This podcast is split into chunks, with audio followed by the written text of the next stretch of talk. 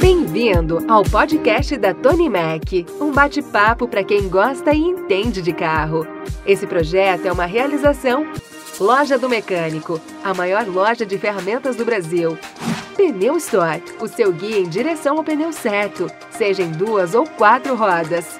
A OAB, Associação das Oficinas do Brasil, faça parte do crescimento do setor de reparação automotiva. Mercado do Pintor, a sua loja online de produtos para pintura. Pensou em seguro? Consultoria Seguros. Sua segurança é a nossa maior satisfação.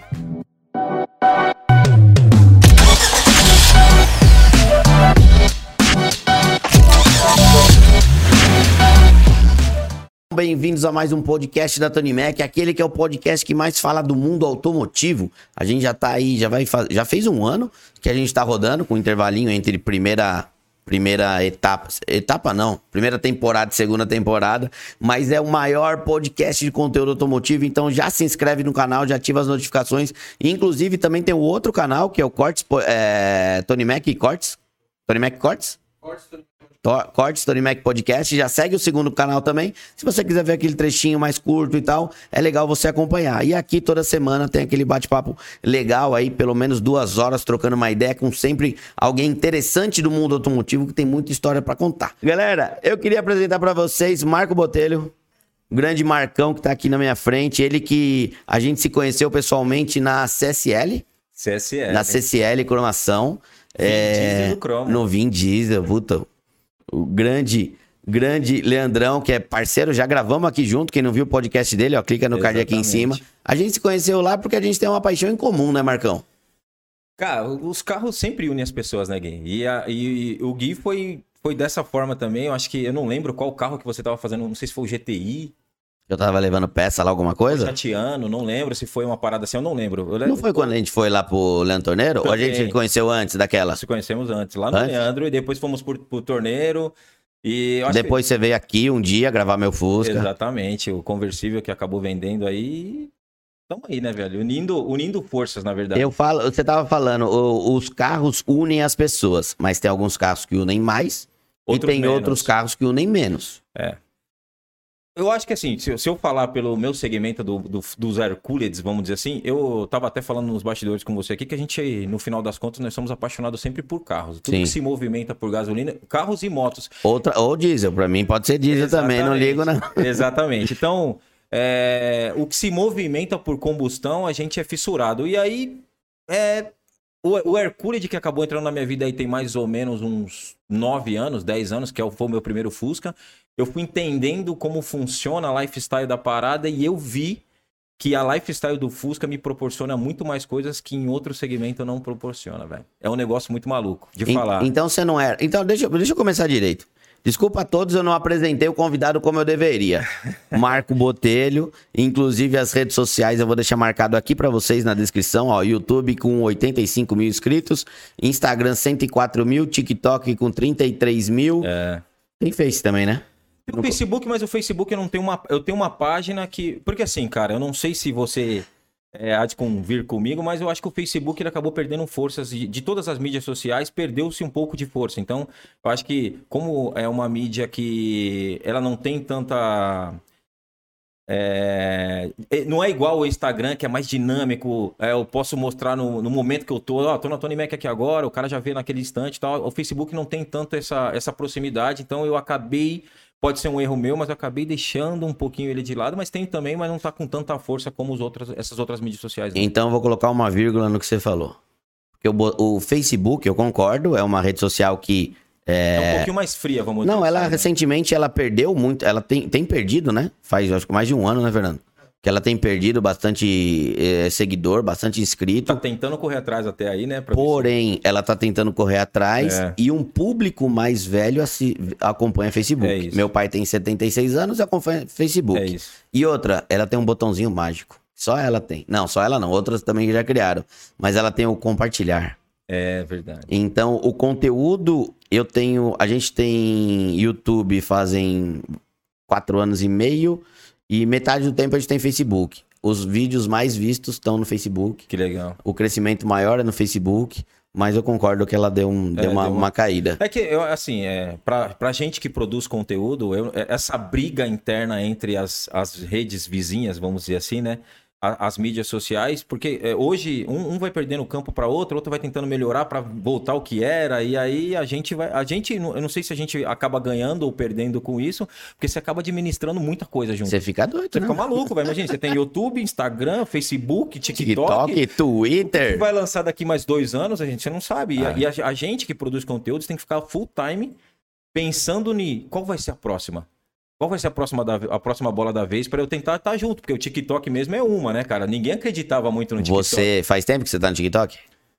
Cara, TikTok tem um ano também. É. Um ano, tem um, Eu não, é- tem uns seis meses. Eu era meio resistente de entrar. Então, mas eu era.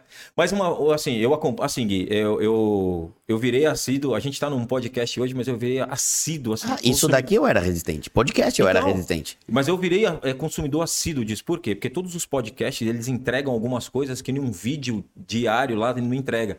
Pelo tempo que ele tem aqui de conversa com o Marco, por exemplo, você- às vezes eu vou, me- eu vou expor coisas que a galera que está assistindo não me conhece.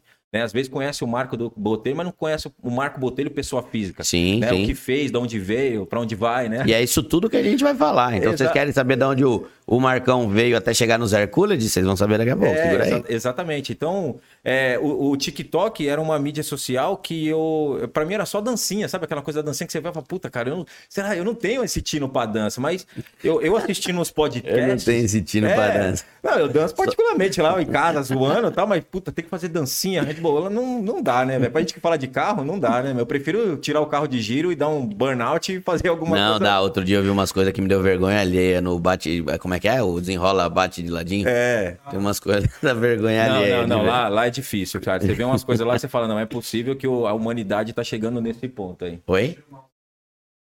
Ah, tá lá? Ô, perdão. É, se- se- Ô. Pronto, cara. e aí você Mano, fala, cara, eu não sei se a, a que ponto a humanidade vai chegar, algumas coisas que você tá vendo lá, você fala, cara, não é possível. Mas aí, eu, eu- né, nessa minha persistência em assistir podcasts, em busca de novos conhecimentos e troca de experiência e tal, eu vi que um cara falava assim, cara, a mídia social do TikTok, ela era uma mídia que ela ainda as pessoas enxergam como uma mídia de entretenimento, Hum. né? Como todas as outras. Só que as quando as empresas tiverem um olhar mais comercial para o TikTok, a- o seu negócio vai começar a prosperar mais quando você começar a con- é, produzir conteúdo para o TikTok de uma forma, de, de uma maneira que o, o algoritmo lá entenda que aquilo é um negócio legal para as pessoas assistirem e você conseguir vender um produto ou você conseguir mostrar um pouco do seu serviço. E aí o que, que eu faço hoje? Eu tento inserir o meu segmento hoje, que é o do mundo dos Hercules, que eu já produzo conteúdo pro YouTube, pro YouTube e pro Instagram, dentro do TikTok daquela forma. Ah, Marcão, dá certo?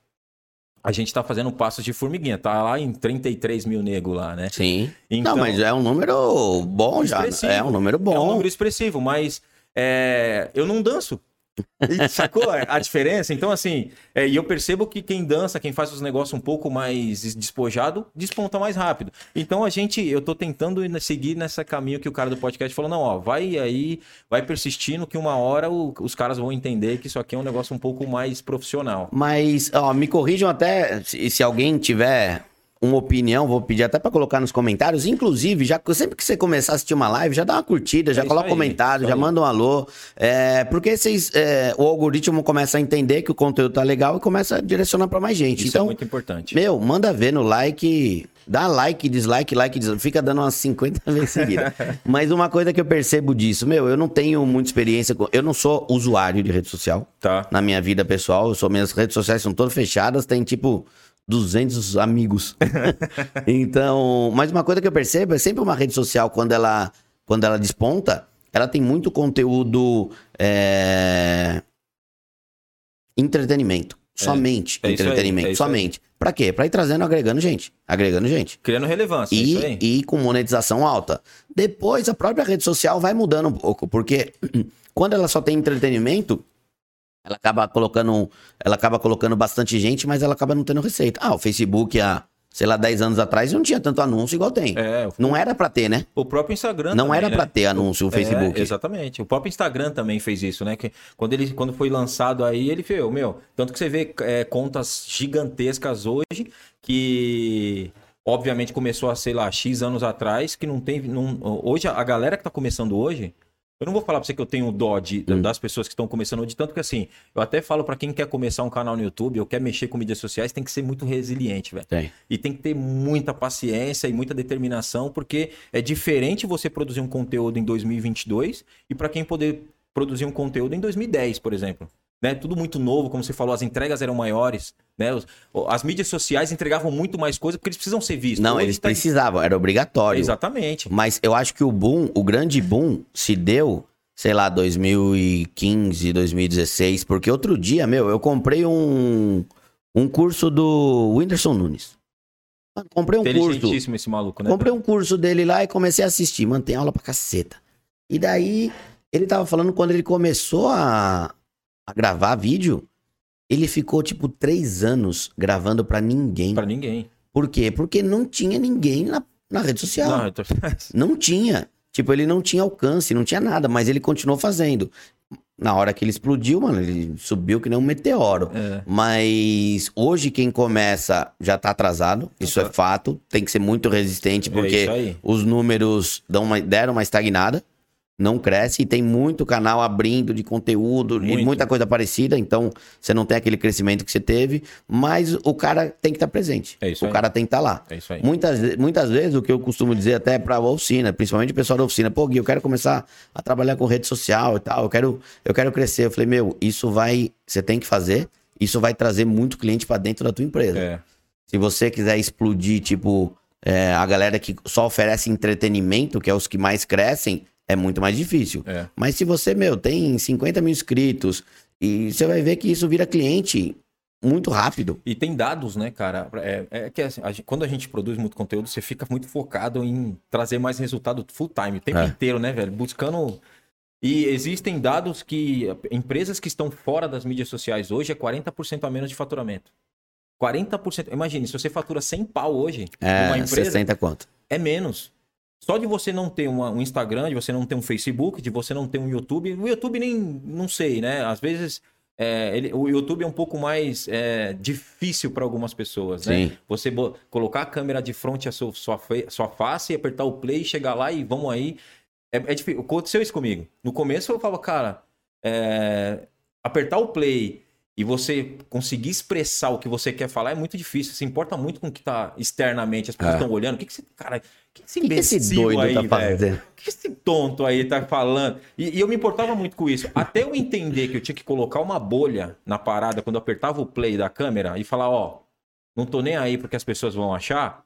Demorou, velho. Não, E demora. tem muitas pessoas que não tem essa parada, velho. E- Então, ou, ou ele, é, no seu caso, você é o dono da Tony Mac, vamos dizer assim, você tem o seu irmão, você tem o seu pai, os sócios e tal, mas você é o, é o front da parada. Sim. Toda vez, de tanto que você deve ter uma puta dor de cabeça aqui, toda vez que o cara que te vê no vídeo quer vir aqui, o cara quer falar com o Gui, velho. Quer. Ele quer me procurar. É, ele se identifica com aquela Quando der algum problema, alguma coisa, ele quer falar quer comigo. falar com o Gui, não, não quer falar com seu pai. Então, é, é- é complicado isso aí. Tem pessoas que às vezes não têm essa, essa proximidade com a câmera, ou ele vai fazer ele diretamente, ou ele vai ter, ter um apresentador para fazer o negócio. Mas eu não tinha também. Eu me acostumei. Eu me obriguei a fazer e fui resiliente, como você É falou, e continuei fazendo. Mas depois não você tinha. tira de letra. Você tira de É, letra. mas Depois todo que fica- mundo. Fica, fica costume. Não tem jeito de falar, mas eu não sei fazer isso. Se você quiser, você faz. É exatamente. Se você quiser, você faz. Mas depois desse papo todo de uma consultoria de rede social pra galera, a nossa ideia como é trazer uma pessoa e contar a história da pessoa. Eu já falei pra Legal. vocês seguirem as redes sociais do Marcão. Muito bom. Mas eu queria falar do Marco Botelho, pessoa física. Tipo, tira Facebook, tira tudo. Vamos falar do pessoa física. Mano, quem é o Marco Botelho? Da onde você veio? Da onde você nasceu? Loucura. Da onde veio essa paixão por carro? Aonde você já trabalhou que teve a ver com carro? É. Bom, cara, eu sou. Por mais que eu tenha esse rostinho de 20 anos, né? Eu ia falar Rodei- que, eu ia falar que você tinha uns 29 já, vai. Murcho, né? Com o macarrãozinho do borracheiro e tal. eu tenho 43 anos e eu tô nessa parada há muito tempo, né? É, muitas pessoas que às vezes me conhecem sabem qual que foi a minha trajetória e tal. E vendo hoje, depois disso tudo, tendo um canal falando de carro e tal, e a gente acaba parando um pouquinho, vendo lá atrás da onde a gente veio, é, é, foi difícil. Por isso que eu falo pra galera, tenha resiliência e, e perseverança no negócio pra tentar. E outra, cara, eu não tô grandão, não. A gente tá trabalhando todo dia, como eu sei que Tá a Tony Mac batalhando. também não tá. Eu acho que cada, cada conquista, cada degrau, você vai, né? Tipo, puta, É chegou- uma escada, né, Marcão? Puta, e, e vai ser infinito. É, Gui. tem, tem, tipo, um topo lá em cima? Não, não, Não tem. tem. É uma escada. É o famoso céu limite. E né? outra, tem muitas vezes que você sobe dois degraus, depois de um tempinho você desce um. Ou três. É? Ou é, eu ter que, vou ter que galgar novamente. Então, cara, o Marco é um cara apaixonado por carro, sempre foi. É, tentei trabalhar em outras vertentes que não tem nada a ver com carro e eu fui, fui completamente frustrado, assim, tá ligado? Trabalhei nove anos em um hotel na, na, nos Jardins. É mesmo? Foi. Hotel, mano. Hotel, velho. Fui, é, eu trabalhei de mensageiro. Não sei se você sabe o que é mensageiro. É o cara que chega toda vez que o cara chega, chega aquele cara na. Ô, tudo bem? Posso pegar sua mala? aí Ah, pega a mala, sei, leva sei, no sei, quarto sei. e tal. Trabalhei nove anos no hotel, aí fui promovido para recepcionista e tal. E só que eu sempre fui um cara fissurado por carros, assim, desde moleque, porque meu pai é doente por carro. Hum. Hoje eu, eu até brinco que é, existe uma, uma hierarquia na minha casa. Tem meu pai, né? Óbvio, que é o, o cara que, o, que manda na parada todo o espelho do que é o Marco. Tem Tá. o Marco e tem o meu filho. Então, meu pai é apaixonado, eu sou apaixonado ao quadrado e meu filho é ao, Ao cubo. ao cubo. É mesmo? Quantos anos tem do moleque? Meu filho tem nove, vai fazer 10 agora em dezembro. Então, é, eu acho que. É, Eu até brinco com todo mundo que as histórias que sempre a gente conta, principalmente no meu canal, eu, eu, eu falo pra galera que a gente sempre tem que deixar um legado, independente qual que é o seu segmento. Se você é. um funileiro, você tem que deixar seu legado. Se você é apaixonado por aquilo, deixa seu legado. De... Passa aquela informação pra alguém, pra alguém fazer o que você fez, porque não vai ficar aqui pra sempre. Sim. Então eu acho que a gente tem que deixar isso. Foi o que meu pai me deixou, velho. Meu pai era um cara, o Gui. eu- Mas eu- é, teu pai não te deixou. Não, É- meu pai, graças a Deus, é ainda vivo? tá com a Ah, gente tá hoje. bom. Fissuradaço em Tá carro, velho. Fissuradaço, mas ele, foi, ele deixou o legado. Eu tô deixando pro meu filho, espero que meu filho deixe pro, pro, meu, pro meu neto e vamos que vamos. E meu pai era um cara assim. é, meu pai teve todos os carros. O meu pai, é, uma época da vida dele, foi um empresário bem sucedido, assim. E como todo empresário, passa por Altos e altos baixos. e baixos. E infelizmente teve um baixo que não conseguiu ficar mais alto e hoje não tem, a gente não tem mais o que tinha. E na época que meu pai tinha uma condição legal, eu tinha 5, 6 anos, 9 anos, não podia usufruir muito daquilo, né? Hum. É, meu pai, cara, teve todos os. é, a maioria dos carros que lançava, meu pai comprava. Meu pai, meu pai ficava com o carro 30 dias. Meu pai teve todos os Gol GT, todas as cores. É mesmo? Meu pai teve é, Pointer, todas as cores. Opala.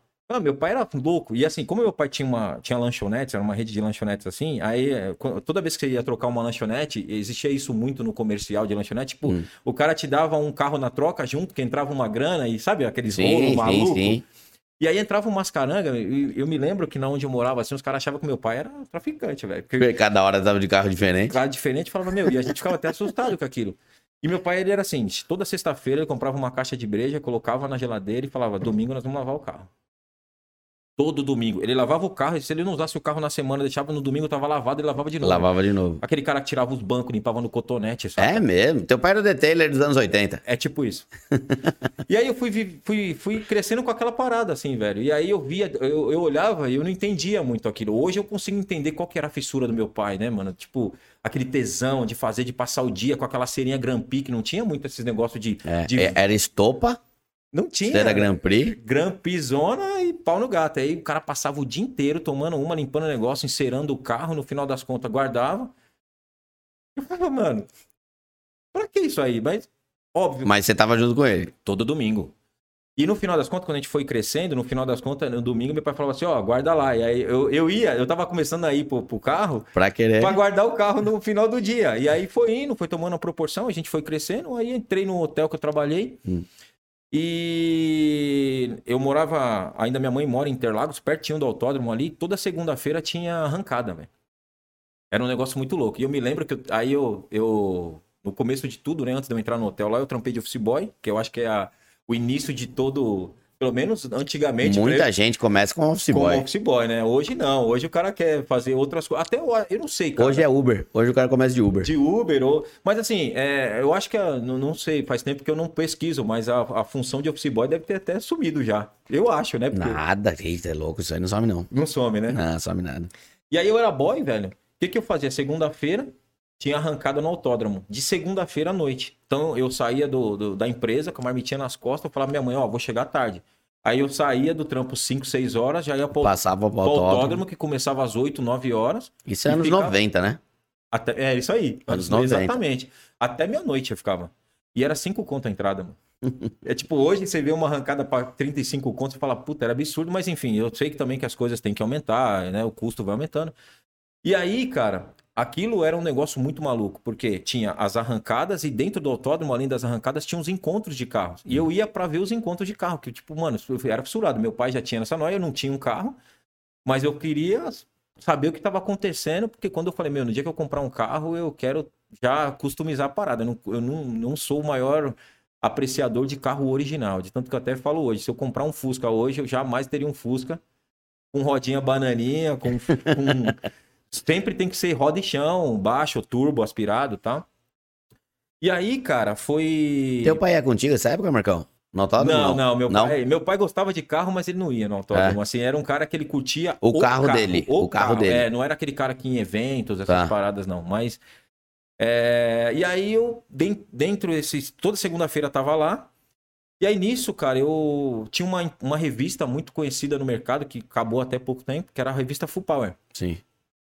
E aí a revista Full Power, o que, que ela fazia? Ela colocava os estantes de distribuição de revista dentro de alguns eventos. Porque toda vez que calhava alguma revista, o cara tinha que distribuir aquilo lá. E aí, nessas minhas andanças de ver, eu puta, peguei aquela revista, olhei e falei, puta, existe uma revista de carro, velho. Tipo, carro customizado, que era uma parada que eu gosto. Eu Falei, puta, que loucura. Mas, enfim, peguei a revista, toda vez eles distribuíam gratuitamente, pegava e guardava. Fui fazendo uma pilha em casa. E aí nisso foi indo, foi indo, cresci, pá, tive 18 anos, comprei meu primeiro carro. Qual que foi o primeiro Um carro? GTS, velho. Olha que loucura. é, referência do meu pai. Meu pai Sim. teve vários. Né? Meu, pai, o meu pai teve GTS mais raro, que teve que era um branco, velho. É mesmo. 87. GTS 87, branco tirou zero. Brankstar. Cara, e aí, que era o 87, que era o. Acho que saiu 87. Saiu até 88, 89, que ele era o retrovisorzinho do Gol GT, assim, Sim, na- na- sim. no cantinho de porta e tal. E aí a gente, uma dessas, putz, comprei meu GTS, fuçando e tal. Entrei na faculdade, aí tava no hotel. O que, que você fez de faculdade, Marcão? Publicidade e propaganda. Tá. Por incrível que pareça, era uma coisa. Porque assim, eu, eu sempre fui muito dado, né? Minha mulher falou: Meu, você é muito dado. Você chega nos encontros. Ela, ela- eu, eu nunca me preocupei em chegar num rolê e ficar deslocado, tá ligado, Gui? De, puta, será que eu vou encontrar um, alguém pra trocar uma Tímido ideia? e tal, não, fechadão. Não, eu sempre fui dado. Eu chegava lá, eu chegava na festa da empresa da minha esposa, eu já arrumava os, os amigos da, já- os amigos da, da minha esposa viravam meu brother já. E, eh, os, os amigos da tua esposa perguntavam no, no outro ano, teu marido vai. Vai vir, vai Teu vir, marido tá? vai. É. E aí o que, que eu falei? Pô, pô eu, queria- eu precisava me. Eu, o hotel me, me- era, era financeiramente rentável pra mim, mas não era uma coisa que eu queria viver disso profissionalmente. Eu não queria ser, fazer faculdade de hotelaria. Tá. Falei, pô, eu preciso fazer uma faculdade que eu pudesse usufruir dessa minha Comunicação. comunicação. Falei, puta, vou pesquisar. Ou tinha marketing, tinha RP, que é relações, Relações. públicas, ou, mar... ou publicidade e propaganda. Falei, puta, vou na publicidade, publicidade e propaganda, porque o leque era muito maior. Eu queria ser diretor de, mar... de... de criação de agência, sabe? Criar propaganda. Eu era, puta, eu era viajava nessas paradas. Depois que eu fui entender que, que é muito mais difícil entrar. Aí fiz faculdade. Em 2009, eu tava pra terminar a faculdade. Aí eu falei, pô, cara, eu acho que eu precisava fazer um estágio e tal.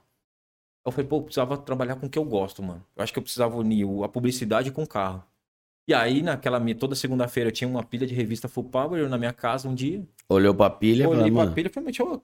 Aí eu peguei, no, o começo das revistas sempre tinham o- os contatos da empresa, sim. né? Aí entrei e falei, puta, cara, será que se eu ligasse nessa empresa aqui, será que daria pra trampar lá, velho? Falei, Mano, o não eu, Eu já, já tenho. tenho. vou ligar. Pô, tudo bem? Então, meu nome é Marco, queria saber se você tem uma vaga de emprego aí. Hum. Aí a menina que me, ligou, que me atendeu, que era a Rose, que era recepcionista, que virou muito minha amiga, falou assim, cara, ó... E era, e era muito engraçado. Depois que eu entrei lá, ela falou, meu, eu nunca passei nada dessas coisas. Tinha que ser o negócio. É. Ela falou, cara, gente, eu acho que eu não tenho uma vaga não, mas eu vou te passar o contato do gerente comercial, que era uma coisa que eu queria. Eu queria pra vendas, marketing, essas Sim. paradas, né? Eu vou te passar o telefone do contato comercial, que é o Ronaldo, troca uma ideia com ele e se enrolar. Aí me entrei em contato, mandei um e-mail, né, cara? Ma- Manda um e-mail, mandei um e-mail, tipo, sou apaixonado, aquela famosa carta de dois quilômetros. Mandei, o cara me respondeu. Ô, cara, tudo bem? Ó, dá pra você vir aqui amanhã? Tô precisando de um cara da área comercial e tal. Puta, fui lá. Falei, mano, não acredito. Na cara de pau na mesmo, né? caruda, na caruda. Ô, o, o negócio, a, a- trabalhar na Fupower era um negócio muito maluco, que a minha entrevista eu fiz num bar, velho. Só pra você ter noção.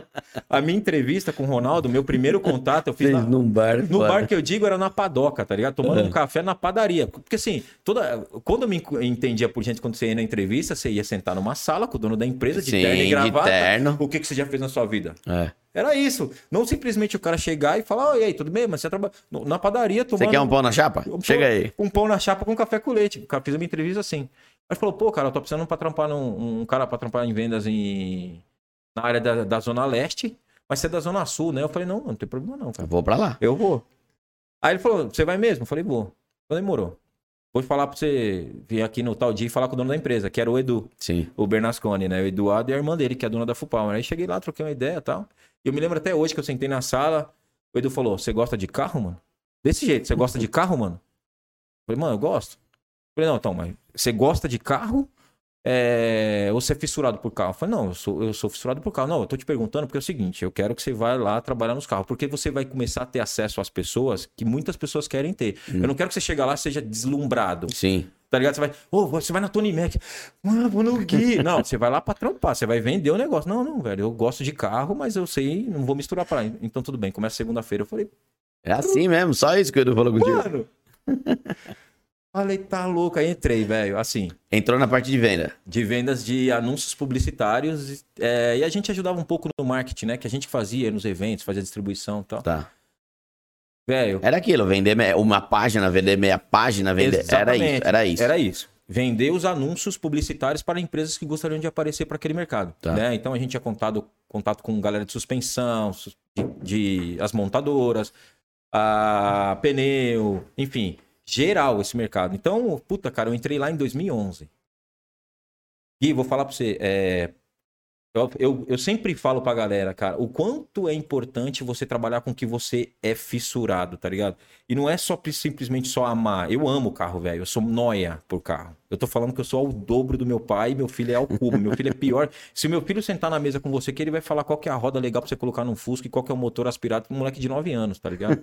Ele te dá receita. Ele me dá receita, fácil. Então, eu falo pra galera o quanto é importante trabalhar com o que você ama. E a, e a Full Power, pra mim, foi um divisor de água, saca? É, eu entrei em 2011 lá e saí em 2016. né? Então, é, me abriu muitas portas. Eu consegui é, literalmente entender como funciona o, o mundo dos carros em todos os aspectos. Porque quem é entusiasta por carro, ele só entende o que é o carro Sim. né? Motor, quatro rodas, volante. Quando você trabalha numa parada como eu trampei na Full Power, ou se tra- trabalhasse na Tony Mac, você consegue entender o que está por trás dos carros, né? O, o, o que movimenta o mercado para o carro chegar até na sua mão, para a gasolina chegar na sua mão, para o pneu chegar na sua mão.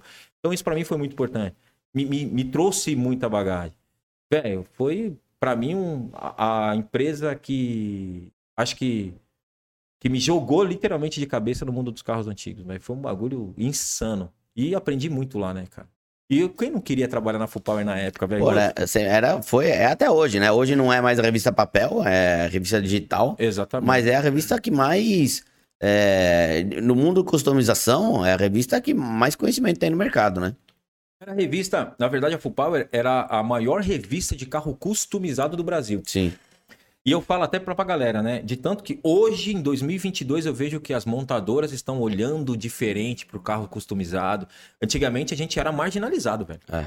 Era um bagulho muito louco. Tipo, ah, o carro era rebaixado, tinha uma roda menor, o carro era turbo. Quem é o louco pra fazer isso, né? Quem é o Cê louco pra fazer velho. isso? Pega- Hoje, de tanto que hoje eu vejo 2022, a molecada pega uma GLA 2022, zero quilômetros, manda na loja de suspensão, fala, pode Prega, cortar prega no que chão. dá. Fala, mano, os caras estão ficando maluco. Então, é, é, mudou muito é, essa parada. E, e o, e o mundo da customização, eu até falo, no mundo, no, no Hercules, era assim, ó. Quem curte carro original, tava no, no auge. Hum. Quem tinha carro customizado tinha que chegar nos rolês assim, ó, bem sapatinho, mansinho, meio mansinho. Aí eu não sei quando foi essa. Eu, eu posso até falar de 2002, do Velozes e Furiosos pra frente, É. isso começou a tomar outra proporção, porque o filme veio trazer a customização, a roda grande, a suspensão a ar, o turbo, nitro e tal, e aí foi fazendo assim, ó. a customização tomou uma, uma, uma proporção que não ninguém imaginaria que tomava, de tanto que foi criada leis, foi criado leis para regulamentar um monte de coisa. Carro rebaixado, De potente. Eu, eu lembro que é, na Full Power mesmo, é, o Edu, eu, eu participei disso junto lá, assim, não participei de frente, Hum. mas a gente tava junto, sabia do que rolava.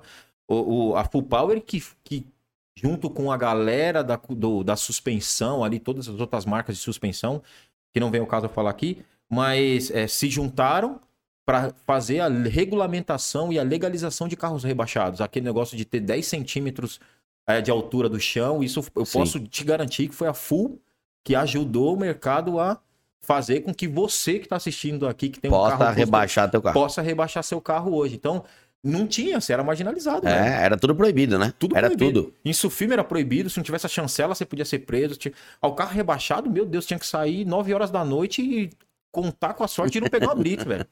Senão você tava frito, velho. Você é louco. E foi um negócio muito bacana, assim, participar, trabalhar lá e tal. Mas, é, falando dessa de, de carro customizado, é, hoje, o pessoal. Porque ainda tem o pessoal que hoje é conhecido como Zé Frizinho, né? Ah, isso não a vai galera do não vai- original. não vai terminar nunca. Isso é a galera do original. E respeito. Então, mas essa galera do original hoje também respeita essa galera do customizado. Você encontra no mesmo. Que nem teve agora recentemente o BGT. Você foi no BGT esse ano? Não. Esse ano eu não fui porque eu tava, graças ao trabalho, eu tava no Sul, gravando os conteúdos no Sul, não foi. Mas eu, puta, eu vi que tava bem bacana. Então, mas lá é um encontro que você encontra muito o, o Zé Frizinho e você encontra muita customização também. Cara, Tá ó, tendo um. eu assim, Gui, eu, não- eu- Ou ainda os rolês ainda são separados? o não, que você acha? os caras estão nos mesmos recintos, Ah, mas ainda existe uma linha no meio. Existe uma, é isso mesmo, existe uma resistência entre ambos, Sim. né? É, eu acho que a resistência, que eu que a galera não me interprete mal, não fique brava comigo, eu acho que a resistência ainda tá muito mais da galera do Zé Frizinho pro customizado, porque a galera do customizado, mano, ele já fez mesmo. É. Quer que se Ele lasque. não tá nem aí. É, é muito mais, é, é muito mais restritivo pra quem tem um carro original. Fala, puta, você cortou esse carro, velho, você tirou a lanterna que você compôs, não sei. Ainda existe essa. Você pintou um DKV de vinho, mano. Meu nunca existiu meu DKV vinho. Eu falei, eu tô fazendo DKV pro meu pai, não é pra você. Exatamente, exatamente. Eu ainda sei que existe essa resistência. A galera se junta no mesmo ambiente, mas ainda fica um pouquinho cada Sim, um tem aquele, lado. tem aquele. Tem, tem, tem. Mas isso, isso tá se trabalhando, tá melhorando, né? A galera viu do- dos Frizinho, dos carros originais, viu que não, não tem o que fazer. Não vai ter o que fazer, não vai... Mas você acha que a- a customização ela sofreu algumas alterações ao longo do tempo? Que nem você tá falando que, meu, ela começou a ganhar mais espaço depois do Velozes. Mano, o Velozes 1, eu tava no colégio. Então, acho que foi 98, 99. Eu lembro que meu irmão passou, me pegou no colégio pra gente ir no cinema. No Velozes 1. Muito louco. Então, mas a, a customização de lá pra cá mudou, né? Ah, Porque muito. tinha umas coisas no começo dos anos 2000, a particularidade. Eu não gostava. Na verdade, o filme, ele trouxe uma... Ele trouxe uma maneira de customizar que não existia no Brasil, né? Aquelas luzes embaixo, as rodas gigantes, cromada, tá ligado? Ô, Vin Diesel do Chrome Me, que não fique bravo comigo, mas... Ô, Leandro, você foi direto. É. O Chroma, ele entra na moda, sai da moda. Entra na moda, sai É, da moda. Eu gosto pra caramba. Eu, Eu, gosto adoro, pra caramba. eu curto. Mas assim, por incrível que pareça, o cromo nos Hercules não cai. Nunca vai cair não, de moda. nunca, você é louco. Nunca vai cair. De tanto que você vê, teve uma época de roda cromada no, no- nos dub, lembra dos dub? Das Sim, rodas sim, 22, pá, que você vinha com as. Você comprava umas roda blank, que ela não tinha furo, você fazia, vinha muita roda blank cromada que a galera colocava em Triton, colocava em. é, sei lá, RAM, colocava nos outros carros Mercedes, que hoje foi, ficou ultrapassado, saca? Ah, é, então o Velozes trouxe muito isso. E aí a galera foi. Eu, eu não sei se teve o jeitinho brasileiro de fazer a customização, porque assim, cara, as customizações, a gente tinha muita referência gringa Sim. né? A- a- o brasileiro não tinha uma customização. é, não tinha uma referência nossa. Não tinha uma identidade, né? Ah, e Não pronto. tinha uma identidade. de- Exa- a gente Como não- que é a customização do carro brasileiro? É, no mundo dos Hercules tem. Nos carros antigos, que é o famoso VEB. O Sim. velho é a escola brasileira, né? Nos, nos Hercules tem. Mas pros, pros carros mais modernos, ou pros outros tipos de antigo, por exemplo, Opala, Gol, não tinha isso. Mas que nem você falar pro Fusca tem. O German Look. Que é o, que, é o, o estilo que eu mais gosto em É, Hercules. eu também hoje curto pra caramba. Você acha que ele é um German look? Eu acho que ele é muito mais um Brazilian look do que É um isso. German look, entendeu? É, é, na verdade, assim, cara, é, o, o German Look mesmo, se a gente entrar fundo no German Look, ele é uma customização Porsche Look total. Sim. Né? Não digo só Porsche Look, porque tem a Porsche Look mesmo, que são peças Porsche. Mas o German Look alemão mesmo, aquele responsa que você tem que seguir a risca, o carro tem que ter roda 17, tem que ter BB, é, BBS não, mas tem que ter roda 17, tem que ter motorzão, tem que ter um- um- um- uma característica que a gente brasileiro não consegue acompanhar por questão financeira, velho. Sim. É caro, né? É muito caro. E, e o, e o Fusca, ele deixou de ser 5 mil reais. Né? Antigamente você comprava um Fusca por mil conto. Você comprava Itamar bom por 8, 9, 10. O Itamar bom é 40 pau hoje. É. Sem nada. Aí você vai investir mais 40 pra ele ficar no estilinho pra você dar um rolê. É, pra você andar com um Fusca legal é 100 pau. Sacou? Aí você fala, puta, deixou de ser um carrinho de baratinho pra ser um hobby muito mais caro. Então, e aí o que aconteceu? O brasileiro foi, é, não sei assim, se é assim que eu posso falar, brasileirando a parada. Sim. ele falou, meu, de tanto que existe uma, uma incógnita que todo mundo brinca no nosso mundo, fala assim, o seu carro não é um German Look com uma roda Cup, uma roda 17 e um piscão mexicano. Porque o que, que os caras falam? É, nos bastidores, né? Todo É. mundo brinca com isso. Porque a galera, o, o cara coloca uma roda 17, coloca um pisca do mexicano e fala: Meu carro é um German Look. E não é, literalmente. É o Brazilian Look. Não tô criticando. É assim que funciona. Sim, é assim sim. que a gente monta e tá tudo certo. Fica bonito. Mas se seguir a risca mesmo, o cara vai investir um caminhão de dinheiro e às vezes nem consegue. O Brazilian look de- do Fusca é tipo o sushi de banana com Nutella em cima. Nos Estados, no, no Japão não existe, mas é uma delícia, mano. É, a gente, a É, gente é a vai- brasileirou o a negócio. gente vai É o outro com goiabada e queijo branco. É uma Exata- delícia, mano. exatamente, exatamente. Então, é, alguns, alguns é, carros aqui a gente não consegue montar por questão financeira mesmo, é difícil, cara. É, montar, o Fusca principalmente tá ficando inviável, assim. Eu lembro quando. Uma coisa que eu já quis ter em carro meu, mas graças a Deus que eu nunca montei. Mas você via lá fora, na época, no começo dos anos 2000, Uhum. Lambo, Lambodor. As portinhas que As portinhas levantando e tal. Pô. Mas, mano, você via Lambo montada, você via uns carros nave montado. Daí a o brasileiro queria fazer isso aqui. Mano, o que, que a gente tinha que ficou famoso pra caramba? Saiu até em full power. Mano, eu lembro de um Corsinha verde que saiu. Nossa. Um Corsinha quatro portas que saiu com Na época do Lambodor. Tânia, isso bombou. Eu Então- lembro, eu lembro que tinha, inclusive já passou aqui o Juliano da Dimation. Oxe, passou aqui. Ah, eu é, parceirão, atendi- parceirão. O, o Juliano da Dimation, eu atendi a Juliana há muito tempo na Full Power, na época que eles faziam Lata Velha. Começou a fazer o Lata Velha, que era aqui perto do Ipiranga. Sim. Ele, Ele fez... contou toda a história aqui. É, eu assisti. Ele, ele fez um- uma época, um, um- Acho que era um Vectra, um Corsa Hum. conversível para pro Extreme, que era um evento que a gente fazia. É. Que ele tinha a porta assim, velho. O, o carro era animal demais. E aí, mas era o que a gente tinha pra época de diferente. Eu não sei se esse carro do Juliano tinha essa porta. Eu acho que tinha, cara. Mas era o- a- o Tanning, a época do Tanning ali, era uma, os para-choque de fibra, Sim. Tá ligado? Com, com os body kit mais largos, com as rodas. Isso era do que tinha de melhor. cara. Body kit não tinha muito, tinha para-chocão de fibra. Ah, Que era modelo RS, que, mano, era pra Exatamente. gol quadrado, gol bola, gol G3, Corsa. É, mas tinha uns caras mais arrojadão que metia o para-choque e ele falava, cara, não, puta, não ficou Aí ele legal. metia uns ele lateral. Ele já fazia de fibra pra dar mais aquela encorpada, aquela bombada. Os Corsinha é o que eu mais via. Os Corsinha, os Classic. Sim, os... sim. Nossa, era o que mais tinha nessa época, velho. E essa porta aí foi, foi febre. Eu tenho uns para-chocão de fibra que tem um gosto meio peculiar. Tem gente que ama, tem gente que odeia, mas eu não vou tirar do meu carro, não. Não, o TT, o TT amarelo, É. tá com os para-chocão do começo dos anos 2000, mano. Ah, velho. Eu, eu, eu acho assim, cara, é, o Tani que trouxe isso pra gente é um, é um. Faz parte da história da customização brasileira também. Que a gente pode. Tem muita coisa que melhorou graças a isso. Se não tivesse vindo isso pro Brasil, a gente estaria como? Sim, Como que você via? Fala pra mim, como você via a customização se não tivesse vindo isso pra cá? exato. Não, Eu não sei nem você não como- sabia como que era. Eu não sabia nem como Ó, faria. eu sou, que nem estava falando, eu sou apaixonado por Fusca.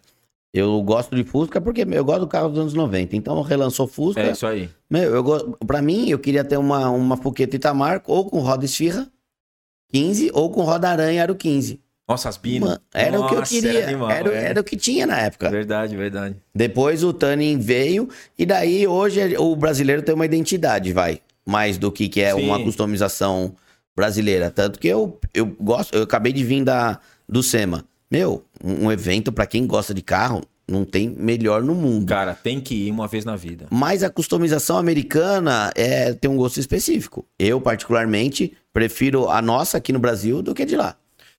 É que eu não sei se assim, cara, se você interpreta e vê dessa forma. A customização americana e, o- e o americano em si, eu, o Marco Botelho interpreta dessa forma. Os caras são muito mais apaixonados por muscle car.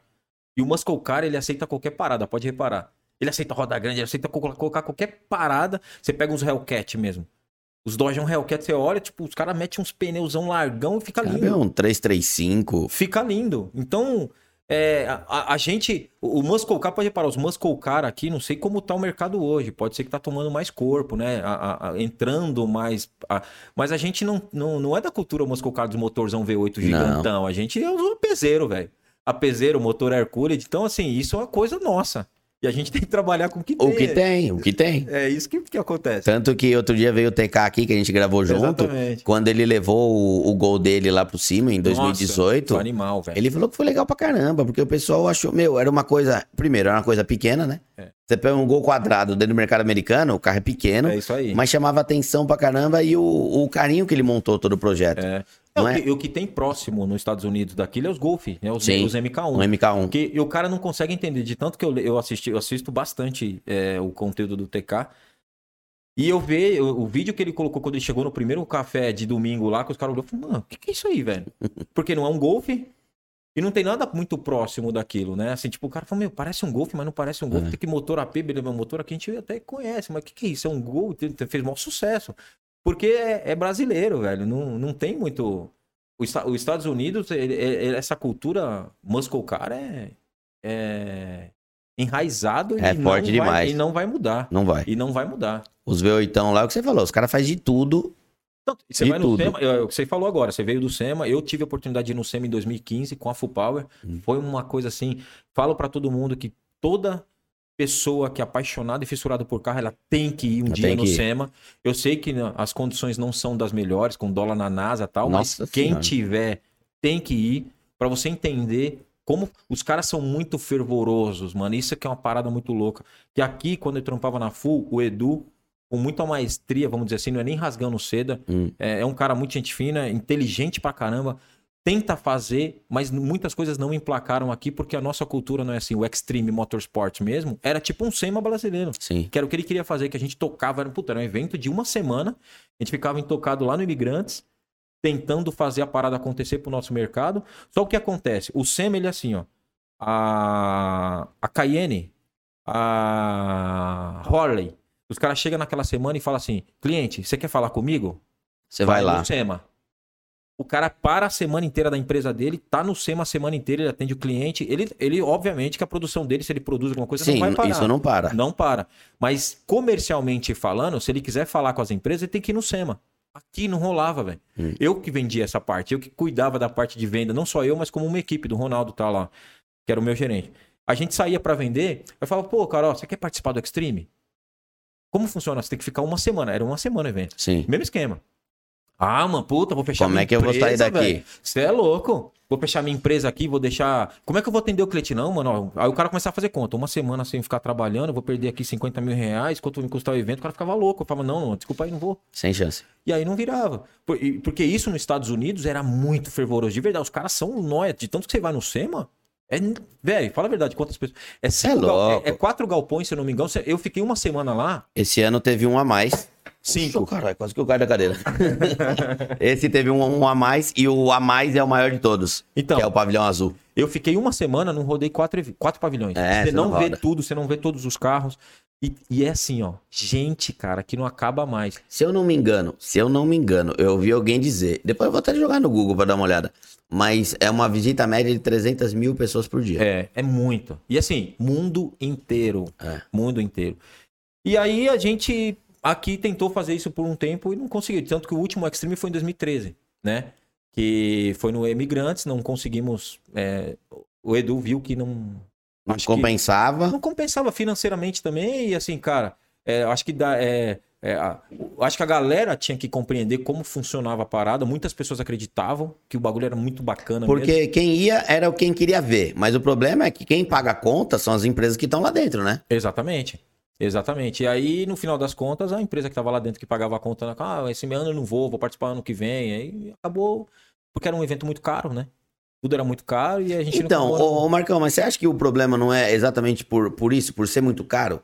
Porque, meu, aqui no Brasil, é uma coisa até que a gente tava debatendo com o TK. Meu, tem encontro, tem evento, tem tudo, mas tem pouco. Não sei se pela quantidade de carro, pela quantidade de pessoa que gosta de carro, mas tem pouco. Meu, lá você vai. Sei lá, aqui a gente tá em São Paulo, capital, então tem mais. Tá. Sei lá, vai pro Nordeste. Meu, tem pouco, não tem. Tanto que É. quando tem evento, vai pro Sul, lá no Velopark, tem direto. É. Mano, a galera vem do Nordeste, do Amazonas, pra ir lá no Velopark. É. Porque não tem lá em cima. Exatamente. Mas será que porque isso é caro? Ou é por, por conta do, do- da cultura mesmo brasileira? Quando você diz, cara, é de entrar no evento ou de, de, marca deixar- entrar. Porque todo, Não, todo não. evento, todo evento, você que já trabalhou, é uma dúvida que eu tenho. Sim. Todo evento automotivo, quem paga a conta não são as marcas que entram. É, os estandes. Por que, que não teve salão, é, não teve salão automóvel esse ano? Cara, o salão do automóvel, eu vou te falar porque eu, eu acho, a minha É. conclusão. O salão do automóvel é caro pra fazer. Vamos dizer que uma Volkswagen da vida investe 3 milhões de reais. Hum. O cara prefere pegar 3 milhões de reais, pulverizar em cinco eventos menores, muito mais intimista, que eu vou te falar assim, intimista como? O cara vai chegar e vai falar, ah, o Marco Botelho tá fazendo um evento de Volkswagen. Hum. O a Volkswagen consegue aproveitar muito mais e, e entregar muito mais experiências com a marca no evento do Marco Botelho do que um evento engessado que era o, auto, O salão. o salão do automóvel. E aí, obviamente, com essa demanda de eventos crescendo e sendo pulverizado por outras empresas, influenciadores hoje, ô cara, você sabe qual que é o poder que a Tony Mac, ou que o Gui tem no mercado? Você não sabe. Eu não tenho essa Como noção. eu também não sei o poder que o Marco Botelho. Eu tô começando a ter essa dimensão. A gente impacta alguma parada. E se você fizer um evento hoje, ou eu fizer um evento hoje, às vezes é muito mais interessante com a marca tá com o Marco ou com o Gui Hum. do que tá com uma, uma montadora. Então o cara pega os 3 milhões que ele investia numa montada, numa. E pulveriza e no monte. pulveriza no monte e vai ter muito mais resultado, velho. Porque é muito engessado, o cara às vezes não consegue fazer um test drive, como no evento do cara ele consegue mostrar, ele consegue. Sabe, ele é, mudou a dinâmica Sim. da parada. Não é simplesmente porque só é caro. Então mudou. É, o, o jeito de consumir, de criar experiência para as pessoas mudaram também. O jeito de você fazer a divulgação da sua marca, né? mudou. Mudou. Então, antigamente, é, é, ó, eu, eu falo eu, bem sucintamente pra galera interpretar. Como é que antigamente uma marca chegava no Guilherme ou no Marco? A montadora procurava uma agência de publicidade, que a agência de publicidade procurava uma mídia, que a mídia procurava um canal, Hum. que era uma revista, uma TV, certo? Hoje, com o Instagram, com o YouTube, a montadora já chega direto no consumidor final, velho. Ele, ele, ele pula todo mundo, mano. E, e, e- esse- Ainda não pula, viu? Não, não é. Ainda, não, eu, eu digo porque é, a gente tem um. A gente teve um- no passado alguns trabalhos com montadora e, meu, passa por, passa por uma agência, que passa por outra, que passa por outra. Mas é isso, tipo, não, Não, não, tem mas- todo esse caminho. É, não, é, é, o que eu quero dizer não é que. É que antigamente, para ele che- As mídias, por exemplo, o Instagram. Hoje a Volkswagen tem o Instagram dela. Hum. Sim. Se eu quiser ter acesso aos, aos lançamentos, eu não precisava ir numa mídia, numa revista, por eu exemplo. vou no Instagram Eu vou no Instagram dos caras. Então, Sim. o que eu tô dizendo é que ainda tem uma agência, tem uma produtora que também vai chegar no Guilherme. Mas aí encurtou o caminho, né? Diminuiu, velho. Isso diminuiu. Então, isso pra montadora melhorou um monte, que diminuiu não só o caminho, diminuiu o, O custo, custo. mano. Que é o que é mais importante pros caras. De tanto que é o que eu vejo hoje, é. Os carros, é, que é, é, é até muito triste pra gente que consome carro no geral. Eu Hum. gosto de carro antigo, né? Isso já tá, já tá. Mas pra quem gosta de carro moderno, que eu também tenho meu carro moderno, tá? Eu ando com um carro moderno também. É, Você vê que os caras estão tentando cada vez mais diminuir o custo de tudo, só que o carro não diminui o preço, mano. É. Você vê que o carro tá cada vez mais básico, né? Que era o que antigamente existia o carro popular, o Gol Special mesmo, 99. Carro canela seca, sem nada, sem vidro, sem direção, sem roda, calota, era 12 pau. Eu- o primeiro carro que eu tive foi um Palio, que ele não vinha no retrovisor do lado direito. É isso. Você... Ou eu tô acostumado, porque o Fusca não tem. então É, ele não tiver, normal, pra mim, tá normal. normal. Mas, mas assim, é, era assim. Então, você, você chegava na montadora, você comprava um gol básico e depois comprava um gol monstro da galáxia, saca? Que custava mais caro. Aí o que, que o cara fazia? De tanto que isso fomentou o mercado também por muito tempo. Ou depois que entrou os carros mais completão, caiu. O carro básico, o cara, ele custava 12 pau e o completo 30. Aí o cara fazia a conta na hora de comprar. Ele falava 12 pau. Com 10, eu faço um Eu carro faço completo na tudo. rua. Aí o que acontecia? Fomentava a loja de som, movimentava a loja de o multimídia. Sim. Mano, essa época, você, você não, isso foi em 2000 e... Não, por muitos anos foi assim. Mas é, quando eu comecei a entender um pouco mais, que era de 2009 em diante, cara, eu quando, foi logo quando eu entrei na Full Power. Eu olhava essa... Era todo mundo super lotado. Você ia na loja de som, era bombando. Era na loja de... Era bombando. Hoje, o carro tá saindo como? Com, Completo. sim, com tudo. Ele- o Tesla anda sozinho, velho. Se ele, puder- se ele puder Não, entregar... e com um sistema de som bom, com conectividade. Hoje vende-se carro por conectividade. Por... O que, que o carro tem? É isso. Não, que tem motor quatro rodas, eu sei, mas o que, que ele tem a mais? O que, que ele pode te entregar mais? É. O que, que me dá mais de conforto? Então, é, é, aí você vê a montadora, eles, eles, por obrigação, ele tem que te entregar um carro mais completo, mas no final das contas o preço não compete com o que está te entregando. Hum. Eu acho, no meu ponto de vista. Pode ser que eu esteja errado, que a montadora me prove o contrário. mas você, é, às vezes, vai pegar um carro que não tá tão completo, o cara tá te... Hoje você põe um Uno de 100 pau, velho. Então você, vem, reais no Uno. você vendia muito anúncio pra loja de acessório. Pra Caramba. Quanto custava, Marcão? Vamos lá, colocar 2010, vai. Ó. entrou em 2009. 2010, quanto custava, mano, uma página Cara, da uma, Full Power? Uma página, uma página variava em média, porque assim, na verdade a revista funcionava assim. Hum. Quanto mais pra frente, mais caro.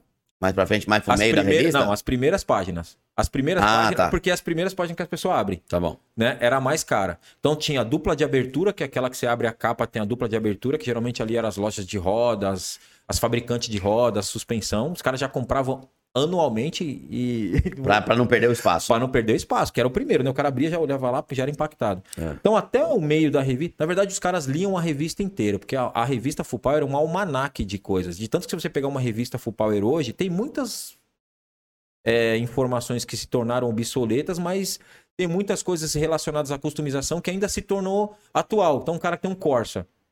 O cara quer olhar, pô, eu queria botar essa roda. O cara vai ali, olha, mano, a roda, o pneu tal, tal, que é o que eu faço no meu canal hoje É. que é o que funciona, né? O cara saber o que tem naquele carro, pro cara que tá assistindo ou que tá consumindo o conteúdo lá, querer fazer igual Mas lá na peraí, você faz o quê? Você vai dar uma pesquisada em revista?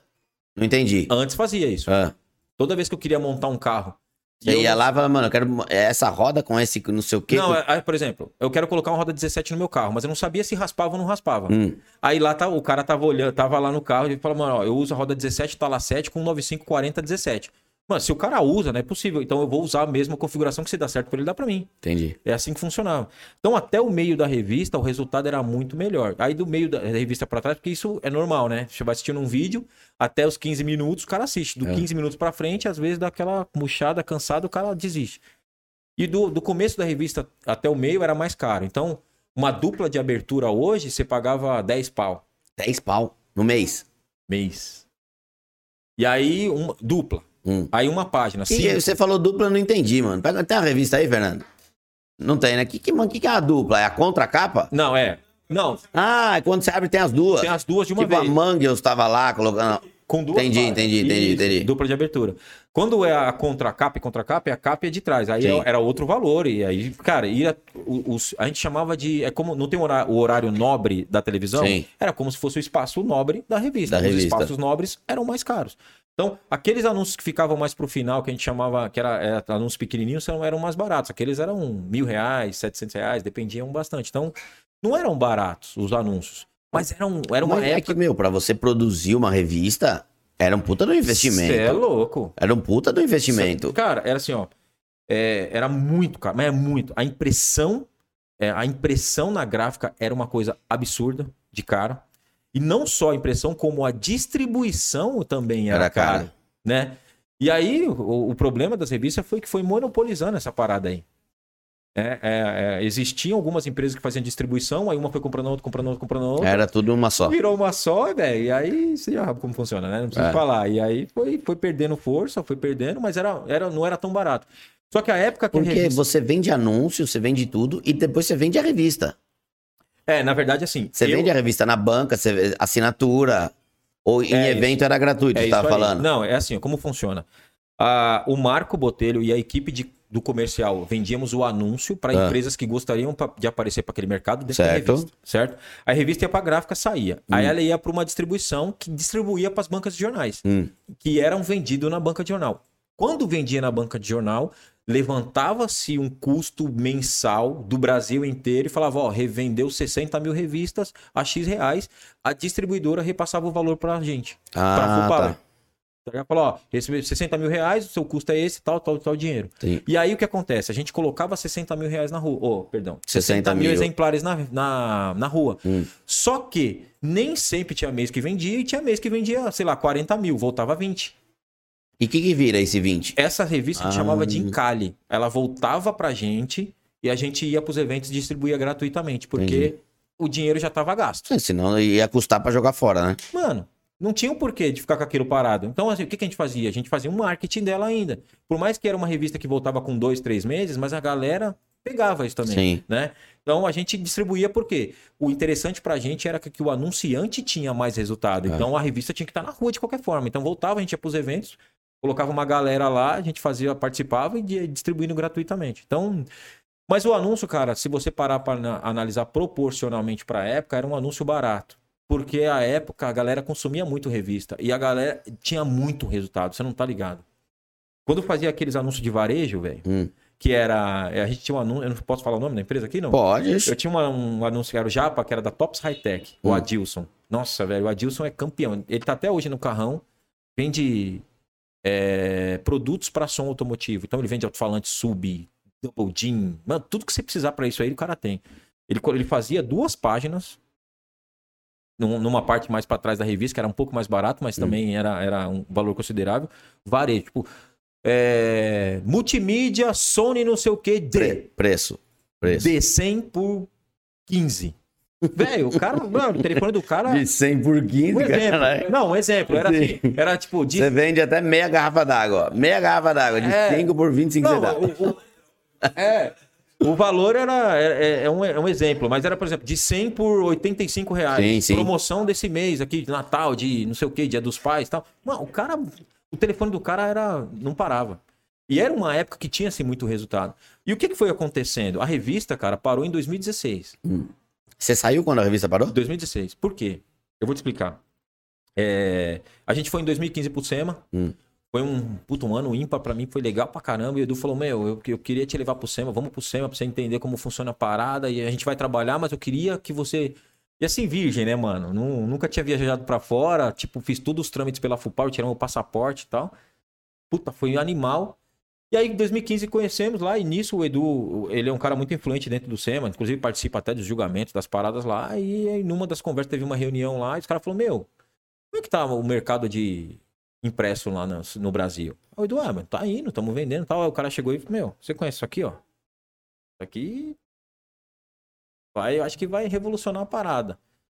A gente né, já tinha em 2015 o celular, mas não tava tão assim. Sim. E aí quando a gente voltou, a- em 2015, a revista já tava Caindo.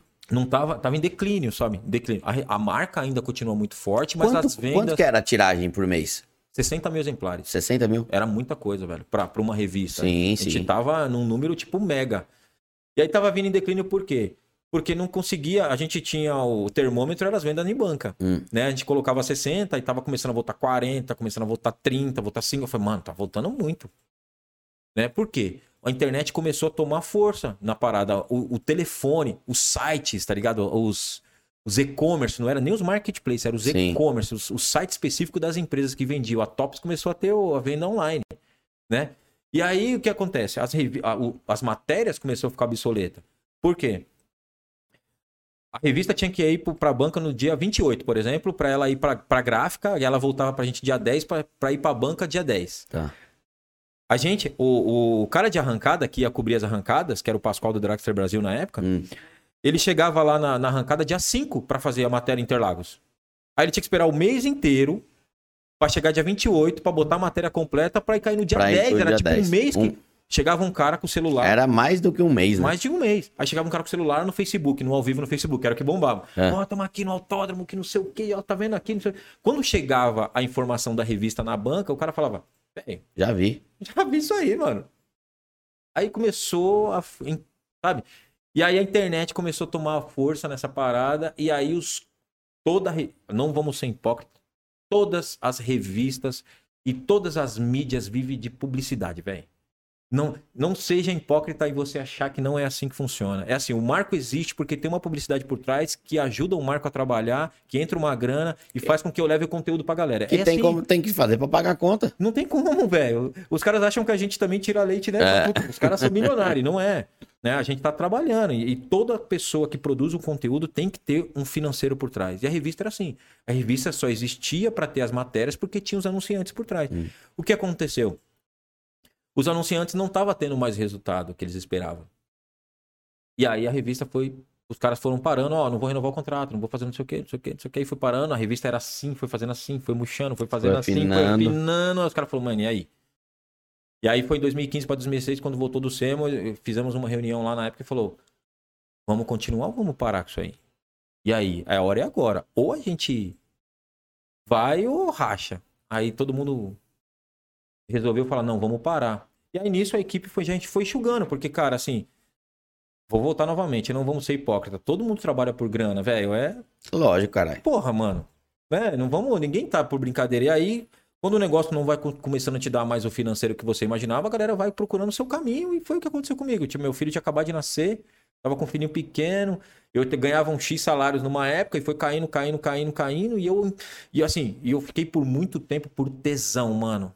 Por tesão mesmo. Por, uma por consideração, o Edu, que eu gosto dele pra caramba, um cara que me ajudou muito. Né? O marco de hoje, posso falar que é o que é o canal existe hoje graças ao que eu vivi lá atrás. E a experiência que eu tive lá foi muito boa. E eu, eu fui, cara, fui indo, fui indo até o que deu. Quando eu via que eu não eu ia conseguir sustentar aquilo mais, e não é com eles, era financeiramente, porque, pô, tinha que botar o leite, tinha que, mano, vida de, de casado. Vida de pai sabe. é pesada. Aí eu falei, putz, chegou uma época que eu falei, cara, eu preciso procurar meu rumo. E aí a gente, o que aconteceu? O problema maior lá foi eu tentar encaixar os meus, pro- meus clientes que era da revista no digital. Como é que você faz com que o cara. Porque assim, eu, essa água aqui, você paga 5 mil reais por ela. Né? Só que no final do mês eu ia visitar você e falar, ó, Gui, seu 5 conto tá aqui, ó. Aí você olhava, meu, 5 conto tá aqui. O cara botava a revista embaixo do braço, tava ali. Sim. No A digital não internet tinha é isso. né? intangível, velho. Intangível. Não, tem, não existe nada. Não existe nada. Como é que você pega os cinco pau? Não, não tinha que fazer. Como é que. eu- a minha missão era fazer com que o cara que pagava cinco pau investisse os mesmos cinco pau na internet. De tanto que aí a gente. Eu tinha alguns clientes, por exemplo, o ranking preparados pro Power. O Márcio, que era dono da Hard Garage, é meu amigo. E aí eu, numa. O Edu falou: Meu, vocês têm que fazer com que os clientes fiquem investindo a grana aqui. Eu falei, não, demorou, então vamos criar. Aí vamos. Aí eu e o Márcio lá, nós criamos, eu, o Márcio e o Cerejo, você conhece o Cerejo, Sim, o Carlos. Cerejo trabalhou comigo muito tempo. Conheci cerejo lá na, quando eu fui uma vez em Vinhedo no ADG. É isso aí. E aí o Cereja trabalhava com a gente, eu tive uma ideia de falar, cara, porque antigamente aqui tinha muito esses negócios, existia um dinamômetro aqui quando eu era muito moleque, eu ia Hum. muito lá também. Tinha um campeonato de arrancada, mas era do dinamômetro, que era no Braz. Ah. Eu lembro, esqueci o nome disso aí. Eu ia muito, velho. Mano, eu era noia por, por carro. Ou ainda sou, né? E aí eu lembro que antigamente não existia isso pro digital. Aí eu falei, porra, cara, e se a gente criar um. Uma, um campeonato de potência sem precisar estar na pista? E, e vamos, eu, eu- nada se cria, tudo se copia. Eu só peguei Sim. o que já existia e tentei melhorar. Eu falei, cara, se a gente fizer isso e a gente colocar um totem e falar, vamos colocar o ranking aqui. Porque aí o que, que eu pensei? Eu falei, eu vou movimentar o mercado novamente. Eu vou fazer com que os mecânicos falem, não, mano, eu tenho um Fusca mais rápido que esse aí. Eu Vamos- tenho mais um AP, mas esse AP de 500 conto, o meu é 700 cavalos. Ou 600 conto, 600 cavalos, o meu é de 700. Eu quero passar o meu lá. Aí eu, aí eu falei, cara, e aí? Aí eu troquei ideia com o Márcio, falei, Márcio, dá? Ele falou, mano, será, velho? Eu falei, vamos aí, mano, vamos. Eu, eu, eu vou tentando aí, levei pra, pra dentro da full. Hum. E aí o Cerejo me ajudou a, a modelar mais ainda. E aí saiu o Rank Hardguard lá, que ficou, tá por muito tempo ainda até hoje. E não tá mais na Hardguard, mudou. Sim, é, Mas- é Rank Full Power, né? Ficou- por muitos anos lá. E aí foi isso, aí foi criando-se, aí a- a- as oficinas começavam a falar, não, mano, eu preciso fazer um carro mais rápido, preciso fazer um carro mais potente, que tenha não sei o que e tal. E Isso foi vai gerando engajamento com o enga- pessoal. né? engajamento. E de tanto que no começo o Edu queria que eu apresentasse. É. Eu falo, você é louco, eu não tenho tiro pra câmera não, velho, não quero apresentar isso aí não, você se vira. Ele, Não, mas você tem que, vocês vocês estão criando, vocês se viram. Se vira. Aí eu falei, não, velho, não vou fazer isso não. Aí eu, hoje pensando, né, saí de lá porque eu não queria apresentar também um quadro e hoje eu tô com um canal no YouTube. E hoje tá velho. com o canal. É muito louco, velho. Você está ouvindo o podcast da Tony Mac. Um bate-papo para quem gosta e entende de carro. Então, meu, dá pra considerar que você é tipo filho do Edu, né? O Edu deu- te deu essa oportunidade, falou pra você que você ia apresentar, você sa- falou que não, saiu, mas É. você teve que montar um canal. Então, na verdade, o que aconteceu? Eu até falo porque eu não quis. Porque assim, Gui, é, quando o Edu falou pra mim, falou, cara, você não quer apresentar essa parada aí? Eu falei, Edu, deixa eu te falar uma parada. Então, eu- eu- você tem que decidir. Ou eu vendo, ou eu apresento. Sabe por quê? Porque vai ter uma parada que eu vou me incomodar. Sabe por quê? Porque eu vou chegar lá pra Tony Mac Hum, e vou falar, Gui, você quer fazer tal coisa comigo no quadro tal lá? hum. Aí, vai- aí envolve a amizade, porque todos os meus clientes acabaram virando meus amigos. De tanto que eu tenho hoje amigos, o Leandro. Eu vou na casa do Leandro, eu vou almoçar na casa do Leandro. Ele anunciava na O época. Leandro é meu cliente, velho. E aí a maioria, eu tenho um monte de clientes que eram da Full Power que viraram meus amigos. E aí eu falava, eu- nessa intimidade, o cara fala assim: Ô Marcão, você é meu brother, velho. Puxa uma sardinha lá. No, no- na hora que você falar, falar que eu parcelo em 12 vezes sem juros e que eu tenho um mercado pago, ou que eu tenho não sei o quê. E aí eu ia me colocar numa sinuca de bico. Que eu ia falar, puta, o cara é meu brother. Não que eu iria fazer pro cara, mas eu ia ficar, não, tá bom, tá bom. Sim, e aí, aí eu falei, cara, não dá. Mano. Ou, eu, ou, eu ou você põe uma pessoa no comercial pra fazer o que eu faço, eu só apresento. Ah, mas aí não dava, porque a gente já tava numa situação de cortar gasto mesmo. Sim. né? Nós tava numa fase de transição. E era tudo, tudo corte de gastos, que é normal acontecer em qualquer empresa. Normal. E, a- e essa fase foi difícil. E aí a gente acabou perdendo alguns clientes e foi indo e foi até o que tá hoje, graças a Deus, eu acompanho bastante lá, tá bem pra caramba. Hoje ela tá 100% digital. O Marcão saiu em 2016. 16. E depois que o Marcão saiu, pra onde você foi? Gui, era assim. Sem falsa modéstia, eu É. sempre fui um bom vendedor, cara. Graças a Deus. E assim, eu, eu sou publicitário de formação, mas é, eu, eu peguei a veia da venda ali, sabe? E eu sempre fui vendedor, bati a meta pra caramba em todas as empresas que eu trabalhei e tal. E eu, e eu sempre tive um carisma diferenciado com os caras que, assim, eu não misturava a amizade com o trampo, mas eu tinha um, um negócio diferente com os caras. E aí, toda vez que eu ia nas empresas, os caras falavam, mano, vem trabalhar pra mim, velho. Pô, trabalha pra mim. Eu falo, não, velho, agora eu tô no meu melhor momento, eu tô trabalhando na Full Power, você é louco? Eu- eu- a, a Full Power não me escolheu. Hum. Eu escolhi trabalhar lá. Então eu achava que eu tava no meu melhor momento. Eu falo, não, mano, agora eu não vou sair, não, eu vou ficar aqui e tal. E os caras sempre me chamavam, toda vez que eu ia, porque assim, eu saía a revista, eu visitava pra entregar pro cara. E a gente, Sim. eu tinha um contato, tomava um café, almoçava com os caras, né? Aquela coisa de relacionamento normal que tem que ter em vendas. E aí sempre tinha uma outra que falava, vem trabalhar pra mim, vem trabalhar pra mim. Aí o que que eu fiz? Eu falei, cara, toda- quando eu saí da empresa que eu resolvi desligar mesmo, eu falei, eu vou visitar todo mundo, eu tinha uma carteira de clientes muito grande, eu vou visitar todo mundo falando, ó, tudo bem, esse mês é o último mês que eu vou ficar lá, eu vou ficar mais, não sei o quê. Eu falei, cara, dali vai sair uma oportunidade. Era fato. Aí foi isso. Me apareceu três empresas que falaram, cara, vem trabalhar pra mim agora. Eu Falei, pô, três empresas, eu tenho que escolher. Eu falei, não, vou abrir uma representação. Fui fazer representação por seis meses e trabalhei com as três empresas, velho. Eu fiz um ano. Era uma empresa de envelopamento. E fiz envelopamento, fiz é, bucha de poliuretano, que é a J Buchas, que você deve conhecer muito, Sim. muito aí. E mais uma outra empresa. E aí, cara, trabalhei por um ano. E aí, como eu falei pra você, que sempre fui um cara que batia a meta, pá, trabalhei direitinho. É, eu trabalhei numa agência de publicidade também. é, que eu tinha uma gerente. Essa gerente estava assumindo uma carteira de clientes de uma outra empresa famosa de comunicação. E ela falou, cara, eu sei que você tem tino pra, pra segurar essa parada. Você não quer vir trabalhar comigo? Puta, velho, será? Aí o que que eu faço? Tava em representação, não tinha carteira registrada, que eu ainda era daquela época que meu pai falou, mas tem que ter Tem que ter carteira carteira. registrada, amigão. Se você não tiver carteira registrada, você não vai ter nada na vida. E eu percebi que não é assim, velho. Carteira registrada é só uma carteira registrada. Eu comecei a ganhar grana quando eu trabalhei autônomo, tá ligado? Só que, mano, infelizmente eu fui aprendendo isso na marra.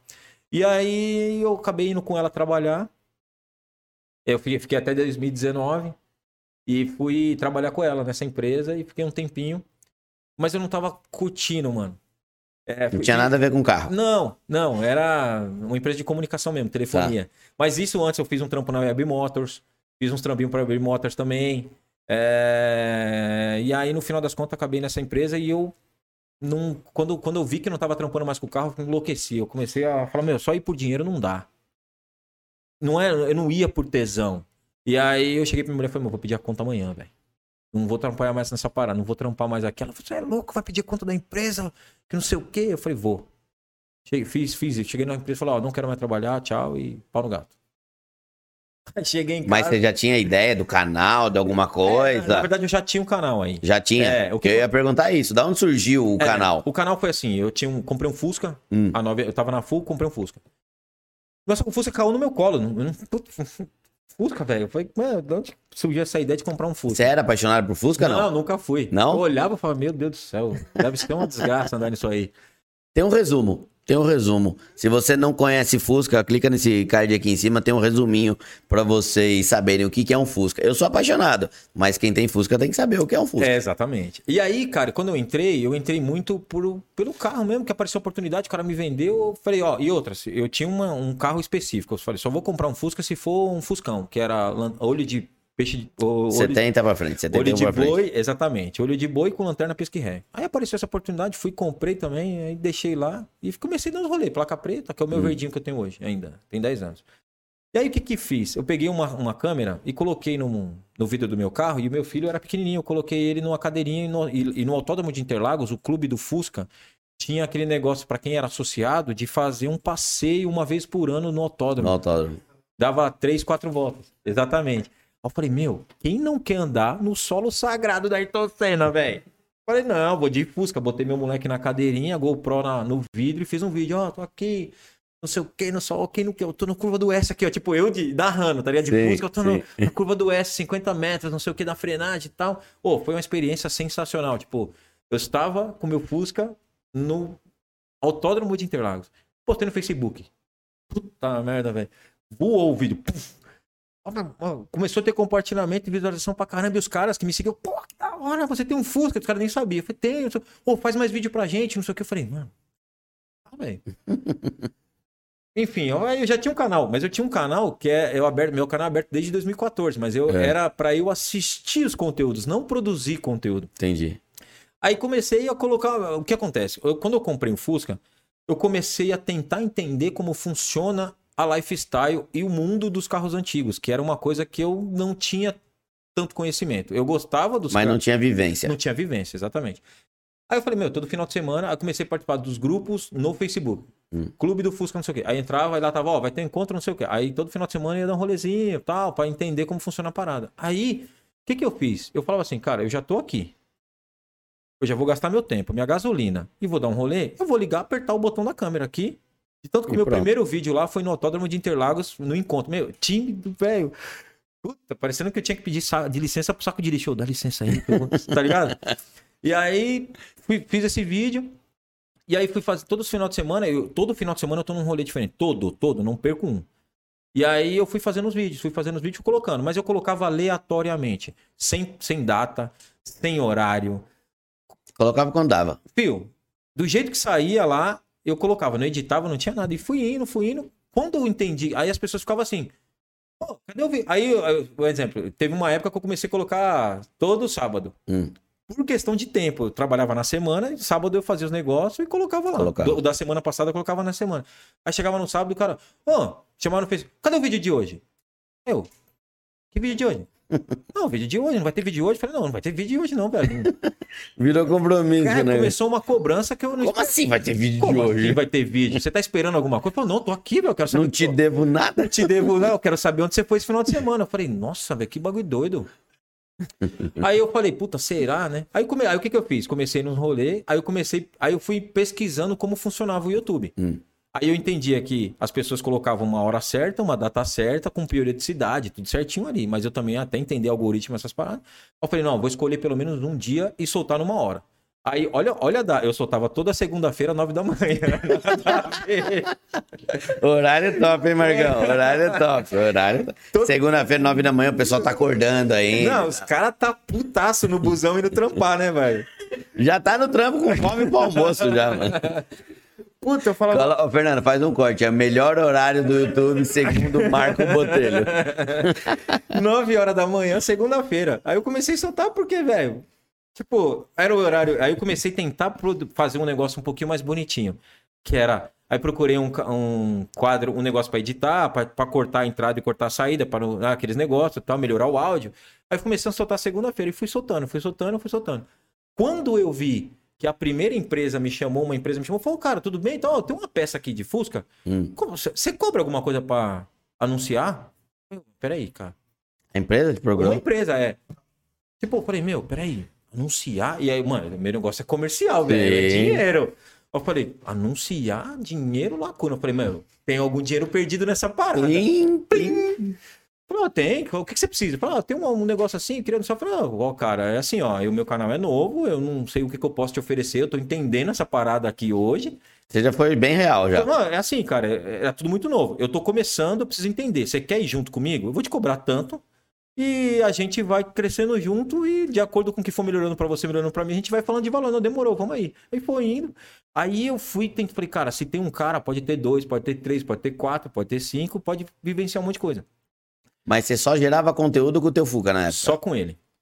E aí o que aconteceu? Eu trabalhava na semana e eu produzia o conteúdo de sábado e domingo. Hum. Só que acontece, ao longo do meu, do meu desse negócio com o meu Fusca, eu fui entendendo que é, iria, foi acontecendo algumas coisas comigo com o meu Fusca que me deixou com uma interrogação na cabeça. Por exemplo, eu mandava fazer um motor num lugar ou fazer um, uma suspensão. Pelo amor de Deus, não não me interpretem mal, que não estou generalizando a parada, né? Existem bons profissionais, né, em, todos os mercados e os maus Já entendi, você foi enganado pra caceta. Pra caceta, velho. Fui muito enganado. Até achar os caras certos do que, que me atendem hoje, eu me nas- perdi dinheiro e tempo. E nessa de perder dinheiro e tempo, foi errando e acertando, errando e acertando, fui perdendo dinheiro e tempo, velho. E eu falei, cara, eu vou tentar, já que eu tenho um canal e eu tenho o Fusca e a galera curte, eu vou tentar ajudar a galera também com os conteúdos. Então, assim, eu tento levar uma mão de obra bacana, eu tento levar um produto bacana, eu tento levar um evento bacana. Então, acabou sendo um, um canal de informação pra galera. E aí foi que o canal foi tomando uma proporção diferenciada. Então, é, o que era uma coisa de brincadeira se tornou uma Virou. coisa séria. Então, eu ainda trabalhava na empresa de segunda a sexta, sábado, domingo, eu, eu, eu corria pra tentar levar esse conteúdo. Então, por exemplo, ligava na Tony Mac. Ô Gui, tudo bem, cara? Eu queria fazer um conteúdo aqui de funilaria pintura de restauração. Você consegue me mostrar o passo a passo? Ô, Marcão, pode vir. Quando? É, eu queria ir no sábado. Puta, sábado não trabalho, velho. Não dá, tem que ser na semana. Aí eu entendi que as coisas aconteciam só na semana. No Sim. final de semana eu tinha. Aí eu falei, meu, eu preciso. Eu, se eu quiser tocar esse negócio mesmo, eu preciso- as coisas acontecem na semana, não no final de semana. Enfim. E aí vamos voltar onde eu pedi a conta na empresa. Só que eu pedi a conta não só por causa do canal, eu pedi a conta porque eu tava saturado da parada mesmo. Eu não, Hum. eu não tava trabalhando com o que eu gostava, que não era carro. E aí pedi a conta. No outro dia que eu pedi a conta, eu falei, e agora, mano? Dá um frio na barriga, não, eu dá? Meu, que merda que eu fiz, mano? Fiz Merlin. Tá ligado? Eu falei, puta, e agora o que, que eu vou fazer?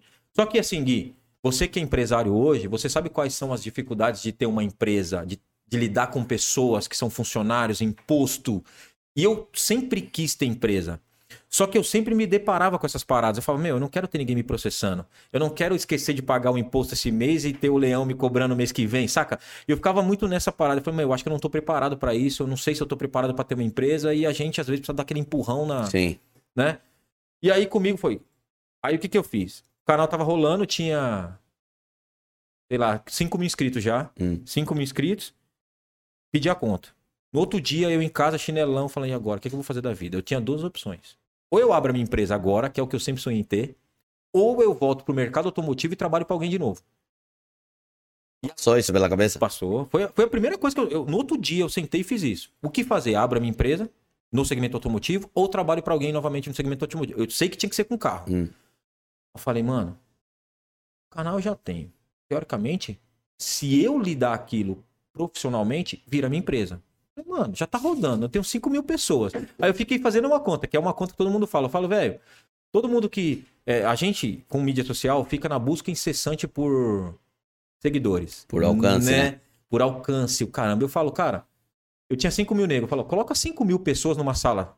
Você não atende, mano. É muita pessoa. Sim. O que, que eu tinha que fazer? Eu tenho que me comunicar com 5 mil pessoas. O restante das pessoas que entrarem, ela também tem que seguir esse. As pessoas vão vir atrave- atrás do Marco por gostar de alguma coisa. Ou gostar dos Hercules, ou gostar do que como o Marco se Ou gostar da Comunica. pessoa, se identificar com a pessoa e por aí vai. É isso. Eu falei, cara, eu vou tocar essa parada. Aí eu fui me... Aí eu falei, então agora vai ser a hora de eu abrir minha empresa. Então o que eu fiz? Todo mundo sabe que todo canal de. Muitas pessoas às vezes não sabem que um Hum. canal no YouTube tem que ter um CNPJ, aquela coisa, que, que as empresas que às vezes grandes querem fazer uma parceria tem que dar nota pros caras. sim, Não, sim. não tem que ter que pagar o imposto. Acabei me deparando com o que eu achava que era difícil. Já tava no, no meio disso. É, aí eu fui abrir empresa certinho, CNPJ, tudo certinho e tal. E aí eu falei, depois disso agora eu tenho que profissionalizar o meu canal. Hum. Então eu tenho que ter o dia certo. Aí eu comecei a pesquisar como fazer com que o canal criasse engajamento melhor e como que ele crescesse a ponto de que é o que é hoje. Eu não acho que ele é um canal grande, tá sempre em, em ascensão, ascensão. Mas eu fui pesquisando, então tinha que ter horário certo para soltar, você tinha que ter uma periodicidade nas datas, no dia, Você tinha que ter mais do que um conteúdo por semana. Exato. Outra coisa também. Eu, eu não. É o que eu entendi. A partir daquele dia, eu tinha que entender o seguinte. Eu sou uma pessoa só, sozinho. Então eu tenho que ser o cara que grava, o cara que edita, o cara que vai visitar o publica, cliente, o cara que faz tudo. o cara que vai visitar o cliente, o cara que vai cuidar da arte.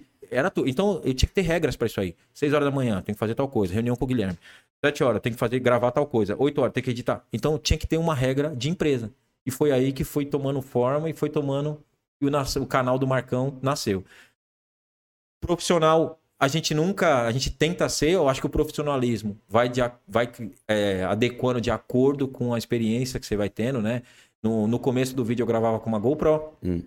Eu tive que. A, a galera, o legal de ter um canal no YouTube, a cumplicidade das pessoas que estão te assistindo É um termômetro muito grande, é né? animal, velho. Porque você fica assim, será que tá legal? O que, que tá faltando? Os caras te dão esse feedback. É. Ele falou, Marco, o áudio aí tá ruim, velho. Não, não consegui escutar. Aí, áudio tá ruim, preciso comprar um microfone. Pô, tá craquelada a imagem aí, pô, pra você comprar uma câmera. Então eu fui melhorando de acordo com a necessidade. Então, comprei um equipamento bacana e, e foi indo, foi indo. Hum, Deixou de gravar só o teu Fusca, exato. começou a gravar outros conteúdos. Então, na verdade, o que aconteceu? O, o meu canal era do meu Fusca. Era as experiências que eu tinha com ele. Que Hum. aí eu volto naquele que eu Sempre foi Marco Botelho o canal? Sempre. Por quê, Gui? O que aconteceu? É, eu queria botar um nome, Hum. né? Como todo mundo tem lá. Tem o Power, tem o Tony Mac, tem o Petrohead, tem não sei o que e tal. Aí eu falei, cara... é, E eu fui do marketing, eu sou da publicidade, eu É. entendo essa, assim... Falsa modelo, eu estudei essa parada. E a gente hoje, o- a internet... O, o que que envolve a internet? O que faz com que a pessoa tá no canal? É pessoa, velho. São pessoas. O cara não. A Tony Mac, os caras não gostam simplesmente só da sua marca, ele gosta de você, velho. O que Então você quis depois- manter o pessoal ali. É, eu falei, meu, as pessoas se identificam com pessoas. Então, eu não vou botar um nome. Eu podia colocar lá, sei lá, Hercule de Área São Paulo. É. Eu falei, não, vou colocar o meu nome. Porque, querendo ou não, isso é uma responsabilidade muito grande pra mim hoje. Eu- hoje eu tô entendendo isso. Porque, querendo ou não, envolve-se muito a imagem do marco. Porque as, pessoas, 100%, não, né? as pessoas não conseguem distinguir o que é o marco canal e o marco pessoa física. Hoje eu tô aqui. Você me conhece o Marco, a gente já saiu junto várias Sim. vezes para ir com o Leandro no torneiro, fazer um monte de gravações juntos. Você conhece quem é o Marco Pessoa Física.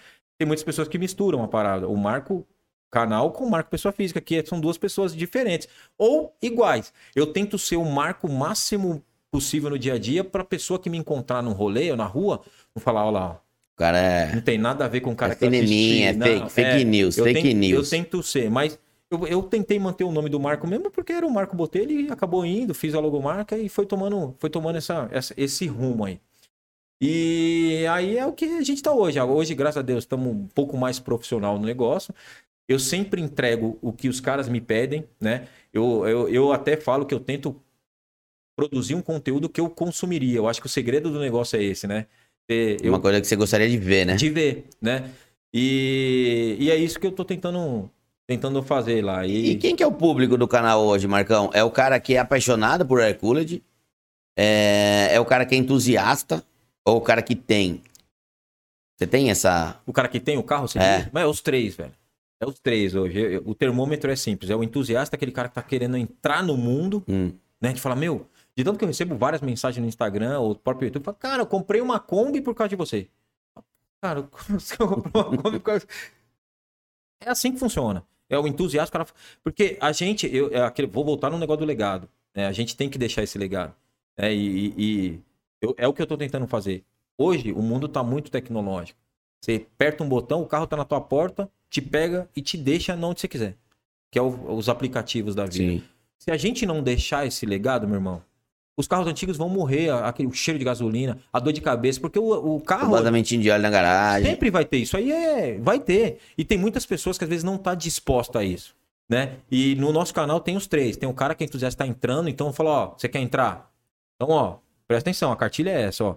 Ele vai vir com isso, vai vir com dor de cabeça, vai vir com vazamento, vai quebrar, vai não sei o quê, mas Arruma ele o tá... telefone dos do guincheiros. guincheiro, do Arruma os mecânico. mecânicos, gente boa. É, mas ele também vai te trazer muita coisa legal, como as amizades, os churrascos, as novas experiências. E tem o cara que ele já é entendedor da parada, que ele manja muito, e ele tá ali também só pra agregar coisa, que é o cara que entra lá e fala: Ó, isso aí nem é assim não, que você tá falando aí. Que é, tem um hater também, né? Sim, sim. Que é o hater não é nada mais, nada menos do entendedor da parada, que às vezes tá ali pra te fazer uma crítica construtiva, de falar, Ou Marcão, destrutiva. ou destrutiva, né? Marcão, você errou. Não, não me leve a mal, mas ó, a medida certa é essa. Esse não é hater. É, Esse mas não é hater. Esse te ajuda. ajuda, Esse te exatamente. ajuda. O hater é aquele que quer te jogar pra baixo Quer te mesmo. jogar pra baixo. Mano, então. você tá falando de fuso, você não entende porra Entenda nada. nenhuma e, E eu, tal. e eu vou falar, Gui, de verdade. Hum. Eu não sou o maior entendedor, não, cara. Nós, Oi? Ah, eu não sou o maior entendedor, não, tá?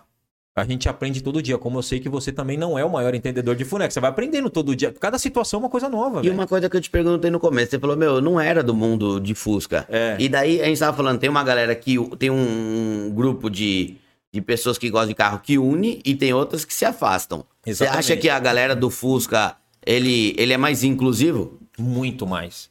Eu sou eu era apezeiro, tio, eu fui do gol, né, velho? E assim, o que, o que que acontece muito? O, o, o que eu entendi quando eu entrei no Fusca é que existe um negócio, não que no gol não tenha, Hum. existe um negócio família no mundo dos Hercules que é, é surreal, velho. É surreal.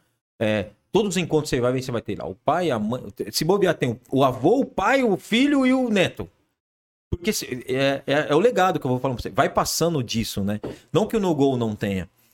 E, e a, a família tá muito mais Mas é bem agregada. mais raro de acontecer, né? De num, do gol ter o, o vô, o pai e o filho. Não tem, né? Não tem. Você tá dizendo família, família mesmo. Família- A família da pessoa. Família mesmo. Família mesmo. Do cara, por exemplo, o final de semana que passou, eu fui num evento no sul que era Hum. de camping. Foi eu, minha esposa, meu filho, minha cunhada, minha irmã. E era um encontro de carro antigo com camping. Ou seja, eu consegui incluir a minha família, saíram todo mundo satisfeitíssimo, um tesão, vamos voltar no próximo. E no final das contas, eu levei eles para o mundo que era o meu mundo, Sim.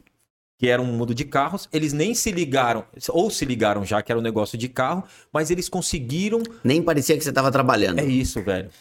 Coisa que se eu for num BGT da vida, não me apresenta isso. Sim. Eu vou no BGT, sempre vai ter um cara que tem uma roda mais louca que a outra, que tem a roda importada, que a minha é da NASA, que eu tenho a suspensão X. Existe essa. No mundo dos Hercules? Tem, tem, mas é minoria. O cara que tem a roda importada melhor. Eu acho que no- nos outros mundos, não, é, não, não nos outros mundos, mas no mundo de, de customização, tem muito a competição. É isso. Se você falar em preparação, então, meu, Exato. é, É é potência, ainda. é tempo, Pior é. me- o ranking full power virou meia milha full power. É isso aí. Quem que são os carros que estão no topo. No Fusca não tem isso, né? Se você vê. Mano, você vê dois, três gols na estrada acelerando, mano, os caras estão tirando racha. Você É isso vê aí. três, quatro Fusca andando, Tá desfilando. é um comboio. É um comboio. É um puta, comboio. É literalmente isso. Um já passa buzina, cumprimenta e tal. Gui. É. Exatamente, exatamente. E assim, cara, é... é, é essas coisas que veio que eu não entendia. Né? Porque eu era assim, eu, tipo, eu, vinha, eu ia no rolê do gol, era, ó, saí aqui na, na, na Bandeirantes, entrei na Bandeirantes, vou tomar um café lá no Serra Azul. Era, ó, tô indo. Dando tristep com a turbina 3,5 kg de pressão e cheguei lá. Tá ligado? É assim, velho. É com o pé embaixo o tempo inteiro. Pra, mano, o meu é rápido, o meu é não sei o que, a minha suspensão é mais da. O Fusca não. É assim, ó. 80 por hora. É, desfilando. é 80 no máximo. O cara saca o celular, faz um vídeo, o outro passa, dá um tchau. É, Então, é isso. Abre o ragtop, Abre pá. o teto tal. Tem o carro turbo, um cara que dá. Mas ele não dá um tiro daqui só para no Serra Azul. Não, ele dá um tiro, para, volta. É. Aí ele espera o outro. e. É, é um negócio, é uma vibe diferente. Que eu fui entendendo ao longo do tempo. E é isso que com o canal também eu tento passar para as pessoas que estão entrando lá. que existe algo diferente. De tanto que eu falo pra todo mundo: você comprou um Fusca você não e entrou no mundo dos Hercules, você não sai nunca mais.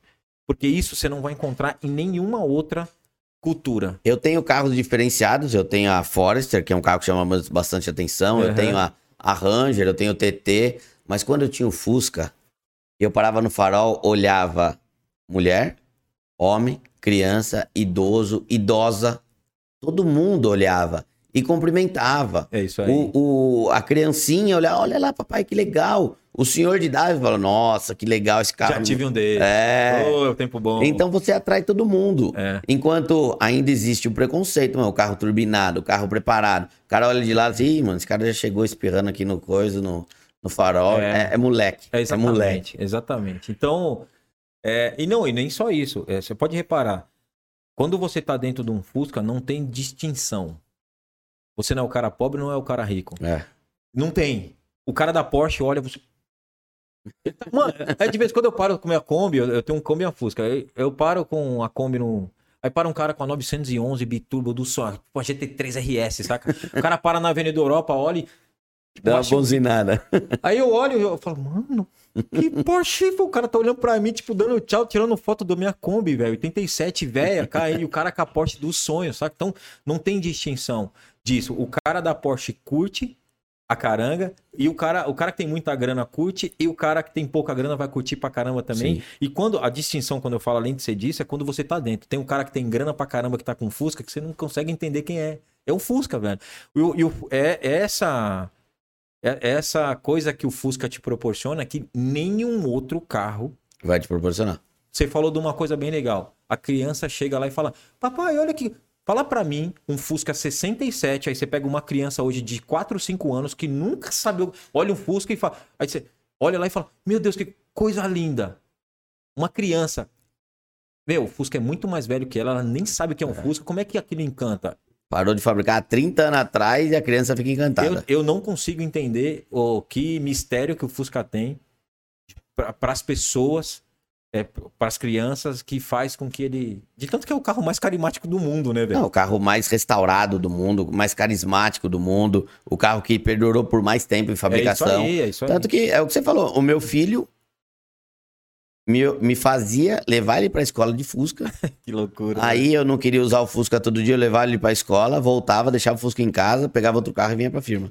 E eu vou falar. O Fusca se salvou na enchente aqui de é, 2020, lembro, lembro. porque de fim de semana eu tinha que andar com meu filho de Fusca. É. E não é o carro mais confortável, tá? Tá longe de ser. Vamos ser coerente com a parada. Tá longe de ser, caras, mas é. ele tem um carisma que é o que você, mano, só ele tem. Só, Só ele tem. ele tem. Só ele tem. Não... E, é- e qualquer outro derivado do Hercules, que aí a gente fala entre Brasília, variante, Kombi, Não chega não nem aos chega nem aos pés do Fusca, A cara. Kombi chega É. um pouco. A Corujinha. É, a corujinha. A Corujinha também tem um apelo diferente, né? A Clipper, hum, que é a minha lá, 87, não é tão igual a Corujinha. Você olha uma Corujinha, meu Deus do céu, todo mundo ah, curte pra caramba, mas o Fusca é campeão de carisma. Ô, Marcão, com essas histórias que você começou a gravar, é, você tem algum, algumas ideias? Meu, qual que foi o, o carro mais exclusivo que você gravou pro seu canal?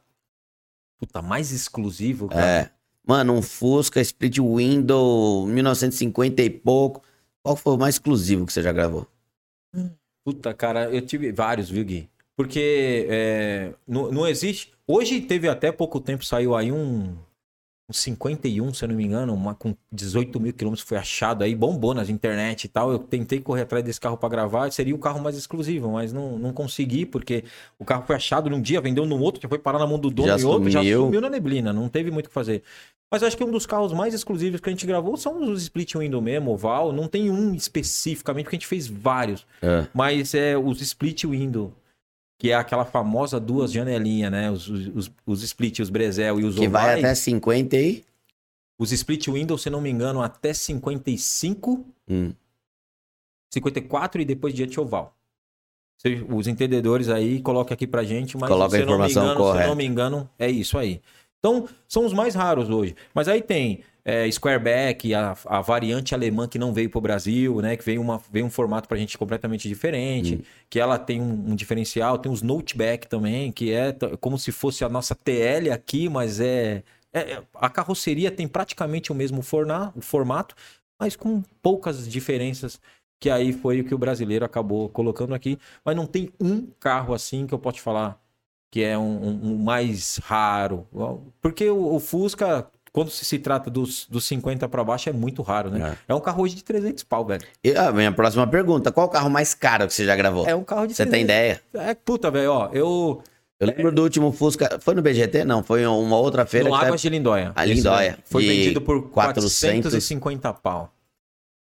Cara, assim, ó, é, é, ô Gui, eu vou, te fa- vou, vou falar bem sério o que tá acontecendo no mundo dos Hercules. É, O negócio gourmetizou de um jeito, velho, muito insano. Você pagar 450 mil reais num Fusca, independe qual é o ano dele, é uma, é uma coisa muito maluca, né? O cara tem que estar com muito dinheiro, tem que ser muito bem resolvido, né, financeiramente Pra comprar um brinquedo. de 450 pau e um Fusca que eu tenho certeza, pela raridade do carro, ele não vai nem andar. Ele vai pegar, vai colocar lá na garagem dele uma capinha, o máximo dar uma ligadinha, dar uma voltinha no, no, quad- no condomínio Sim. e guardar. Não é um carro que ele vai usufruir. Só que isso, esse tipo de carro, por exemplo, que foi anunciado em Águas de Lindóia, inflaciona os outros. Sim. Por exemplo, Vira esse- um investimento é financeiro. isso. E aí o que acontece? Aquele Fusca que era 10 pau, 15 pau, ele deixou de ser o mesmo Fusca de 10, 15 pau, já passou a ser 30. Hum. Porque o cara fala, mano, se esse aí é 450, o meu é 30. Aí o que era 30, que já é melhorzinho que do, de 15, Passou de 50, passou né? a 50 e, e vai tomando uma proporção maluca, velho. Então, assim, é, hoje, cara, eu já gravei é, o oval lá, o split que os caras vendem a 250, 300 pau, tá ligado? E, e o cara anunciar hoje, amanhã vai embora. Eu falo, mano, Deus do céu, é 300 pau num Fusca. Recentemente eu tava. A gente tava gravando. Era um podcast que a gente tava gravando, não lembro com quem. Aí passou um rapaz aqui na frente, que eu acho que você conhece. Não lembro o nome dele, mas É. ele tem uma coleção de Fusca aqui perto. Ah, foi com o Leandro da CCL. Ele veio trazendo as peças pro Leandro da CCL. Ah, é o. Acho que é o Joel. Não. É o Joel, né? É isso mesmo, é. Ele Que ele um- tem uma coleção de Fusca aqui perto. Ele fala que ele tem 70 é o Itamar. É. O cara tem 70 Itamar, velho. É muito carro. É muito carro. E um- uma, a Kombi desse cara, que é uma É. Kombi Corujinha, uma, uma famosa cabrita, que é aquela Kombi picape, né? Que chama cabrita. Sim. E aí ele tem uma, só nessa Kombi, ela, ela é uma 50 e 61, se eu não me engano. Texas Brau, pin- pintura tipo, meu, o carro é maravilhoso. Pagou 200 pau no carro, uma Kombi. Que é uma Kombi que não usa muito. Hoje ele até, o ex-dono não usava muito, hoje ele usa bastante. Mas é, é assim, é, aí o que a gente analisa. O, o cara dá 450 pau num carro, tem muitas pessoas com muita grana aí, velho. Tem, tem pra Muita, caramba. muita. Pro cara dar 450 pau, ele tem que ter uma coleção, velho. Não é um cara que vai comprar É, um... vai ter. Não, vou comprar um de 450. Não, Não. ele tem, tem mais uns 30, né? É, é, ele tem uma, ou se bobear até mais. É muita grana, velho. Então, se, se tornou um hobby caro, velho. Tornou um hobbinho. Mas é, o legal da- do, do Fusca é que ele sempre tem uma história por trás. Você tem algum Fusca que você já gravou que meu tem uma história assim? Tipo, o Fusca que ficou na família há 50 anos. Gui, ó, é, a- as histórias dos carros, de tanto que eu falo pra galera, a maioria, depois que eu comecei a deixar de gravar o meu Fusca só pra trazer as histórias das pessoas, porque da mesma forma que eu achei que as pessoas passavam pelo mesmo sofrimento que eu, Hum. as pessoas também tinham uma história, porque a minha história com o carro, no geral, não digo com o carro antigo, o Fusca, o Fusca entrou na minha, caiu assim, ele veio, abriu o paraquedas, caiu lá. E aí eu fui entendendo, entrei, gostei, não saio nunca mais. Mas eu, o carro antigo vem de uma história. Meu pai passou pra mim, e aí às vezes o vô do, o pai do meu pai passou pra ele. Eu falei, cara, se foi assim comigo, deve ter muito mais gente aí que tem uma história por trás da- dessa parada. E aí foi aonde eu decidi contar as histórias. Que aí é, que, é- que responde um pouco dessa pergunta que você está fazendo. Muitas pessoas teve um contato lá atrás, no passado, com o carro. Andou com o vô no chiqueirinho. ah, já, já, já andou com seu pai no chiqueirinho. E tem umas histórias, velho. Teve uma história que eu lembro até hoje que eu acho que foi a. é, não é a mais emocionante, mas é uma história que me marcou pra caramba, que era de um cara que ele tinha um Fusca 72. Ele queria comprar um Fusca, Hum. na verdade.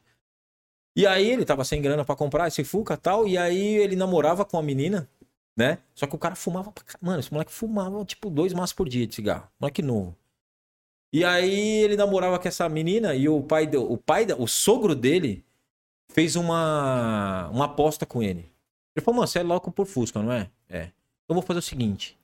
Se você parar de fumar, se você parar de fumar é, e permanecer por X tempo sem fumar, eu vou te dar um Fusca. Porra. Aí ele, ele, ele eu tenho esse, depois eu vou ver se eu mando pra você esse, esse, essa história, é muito legal. E aí o moleque falou, mano, e agora, velho? Puta, eu sou louco pelo Fusca, eu vou, eu vou fazer essa, essa, esse esforço. O moleque parou de fumar. Parou de fumar por causa do Fuca. Parou de fumar, ganhou o Fusca, um Fusquinha 72. Não um- voltou a fumar, né? Nunca mais. Ah, bom. Mas eu entendi também. Senão né? tinha que tomar o Fusca de volta. Não, mano. mas aí eu entendi também qual que era a história. do- Hum. Na verdade, o pai do- da menina não queria dar o Fusca pra ele. Ele queria salvar a filha dele, na Sim, verdade. Ele falou, lógico. mano, esse moleque vai matar minha filha. de Usou o Fusca de, De de, refém. E aí, o o legal de depois disso que ele deu o Fusca, aí o sogro comprou um Fusca e os três vão pro rolê junto, tá ligado? O sogro, o filho e a. Mano, foi uma das histórias que é, não é emocionante, mas uma história que me marcou pra caramba, a ponto de o que nós fazemos pra gente conquistar o Fusca ou qualquer outro tipo de carro. sabe? Mas você traz dentro do seu conteúdo muita história pessoal. Porque, meu, todo Fusca tem uma história pessoal muito grande. Tem, tem. Tem cara que, tipo, é, que é umas coisas que eu, já tentei fazer, por exemplo, meu GTS. Já tentei achar, não tenho foto, eu não, não era da época da foto. Já tentei achar, lembrar a placa vou comprar esse carro de volta. E lá tem muita coisa assim. O cara que fala assim, meu, eu, é, o cara pegava uma foto, levava na entrevista comigo, levava uma foto e falou, mano, tá vendo esse Fusca aqui, ó? Era do meu pai, velho. Meu pai faleceu e tal. E, e era a foto do pai, o molequinho pequenininho, tipo lá, Com três Fusca anos, no capô do Fusca e eu gravando, até repito falar, eu gravando o Fusca, o mesmo Fusca com o cara que era o Sim. Fusca do pai dele. E ele, meu, ele falou: Meu, eu vou comprar esse Fusca, eu vou fazer o que for necessário, vou correr atrás pra comprar esse carro de volta, porque faz, é, faz, fez parte da minha história. Eu não vivenciei muita coisa com o carro. Mas eu tenho certeza que meu pai sentou nesse banco aqui e vivenciou muita coisa. Então e, eu meu, e é uma conquista pra vida. Você vê? É isso. É uma velho. conquista pra vida, mano. O cara quer reformar o Fusca que foi do pai dele, que ele era criancinha, dava lá nele. É uma Você não tá pra vida. reformando o carro do teu O pai? DKV. O DKV, velho. Isso, querendo ou não, é um histórico da, da, da- Sim. da árvore Tony Mac, tá ligado? Ah, se não fosse a DKV, a Tony Mac talvez não existisse. É isso. E eu tenho certeza que você vai reformar, vai achar um cantinho pra ela aí, em algum lugar, ou aqui ou na sua casa, e falar, ah, essa aqui vai passar pro meu filho, vai passar pro meu neto e vai indo. E vou usar. E vai E usar. vou usar. Já falei, meu, mano, vai usar esse, não vai usar esse cara aí. Exatamente. Então, essas histórias que eu acho que são legais, e é na maioria das histórias são assim. Sempre tem um porquê. É, o- a história do Marco de cair de paraquedas no Hercúlide, é, posso te falar que é uma. É, é poucos caras no mundo dos Hercúlides que aconteceram isso. Hum.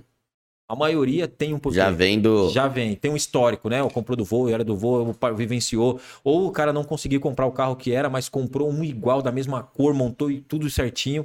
Porque, na verdade, cara, é aquilo que eu falei pra você. Como nós, pessoas, seres humanos, se identificam com pessoas, os carros também faz muito isso. Traz os sentimentos lá atrás. Sim. Ima- Imagine pra quem também não tem mais seu pai presente, sua mãe presente. Isso resgata, né? O Uma cara, recordação uma dessa. recordação, velho. O cara poder tirar a capa e falar, puta, pai. Ô Marcão, e você que é o cara do- dos Fusca e é uma paixão nacional, meu, o que, que você pode dar de dica? Um cara tá querendo montar um Fusca, ele encontra peça no mercado? Ele encontra peça boa? Customização. Gui, cara, isso é uma coisa que tá ficando muito difícil. Não só pra Fusca, geral. Geral, né? Você vai turbinar um carro hoje, você pega um coletor de AP, o cara fala que é plug and play, na hora que você vai colocar os furos no bate. Tá longe. Furo no bate tem que refurar, fazer tudo. O Fusca não é diferente, velho. Assim, existem bastante empresas hoje que enxergaram esse mercado, porque o mundo dos carros antigos era um mercadinho desse tamanho, promissor pra caramba, gerava, financeiramente falando, gerava muita coisa, muito emprego, muito dinheiro. E aí a, a galera viu que isso foi, tomou, foi crescendo, foi crescendo, e as empresas foram, foram olhando isso diferente. Então hoje tem empresas que fabricam uma lanterna dentro de um padrão de original, né, com uma qualidade melhor, coisas que antigamente não tinha. O mercado de reposição hoje a gente sabe, né? Não vamos ser É que antigamente o mercado de reposição não era pro restaurador, era pra ter peça no mercado, né? entusiasta, né? O cara É. compra qualquer coisa e põe e já era. Hoje, é como eu falei, o que, que aconteceu? O Zé Frizinho, que era um entusiasta, está diminuindo Hum. e a customização cresceu. E com a customização não veio só os carros, veio empresas, velho.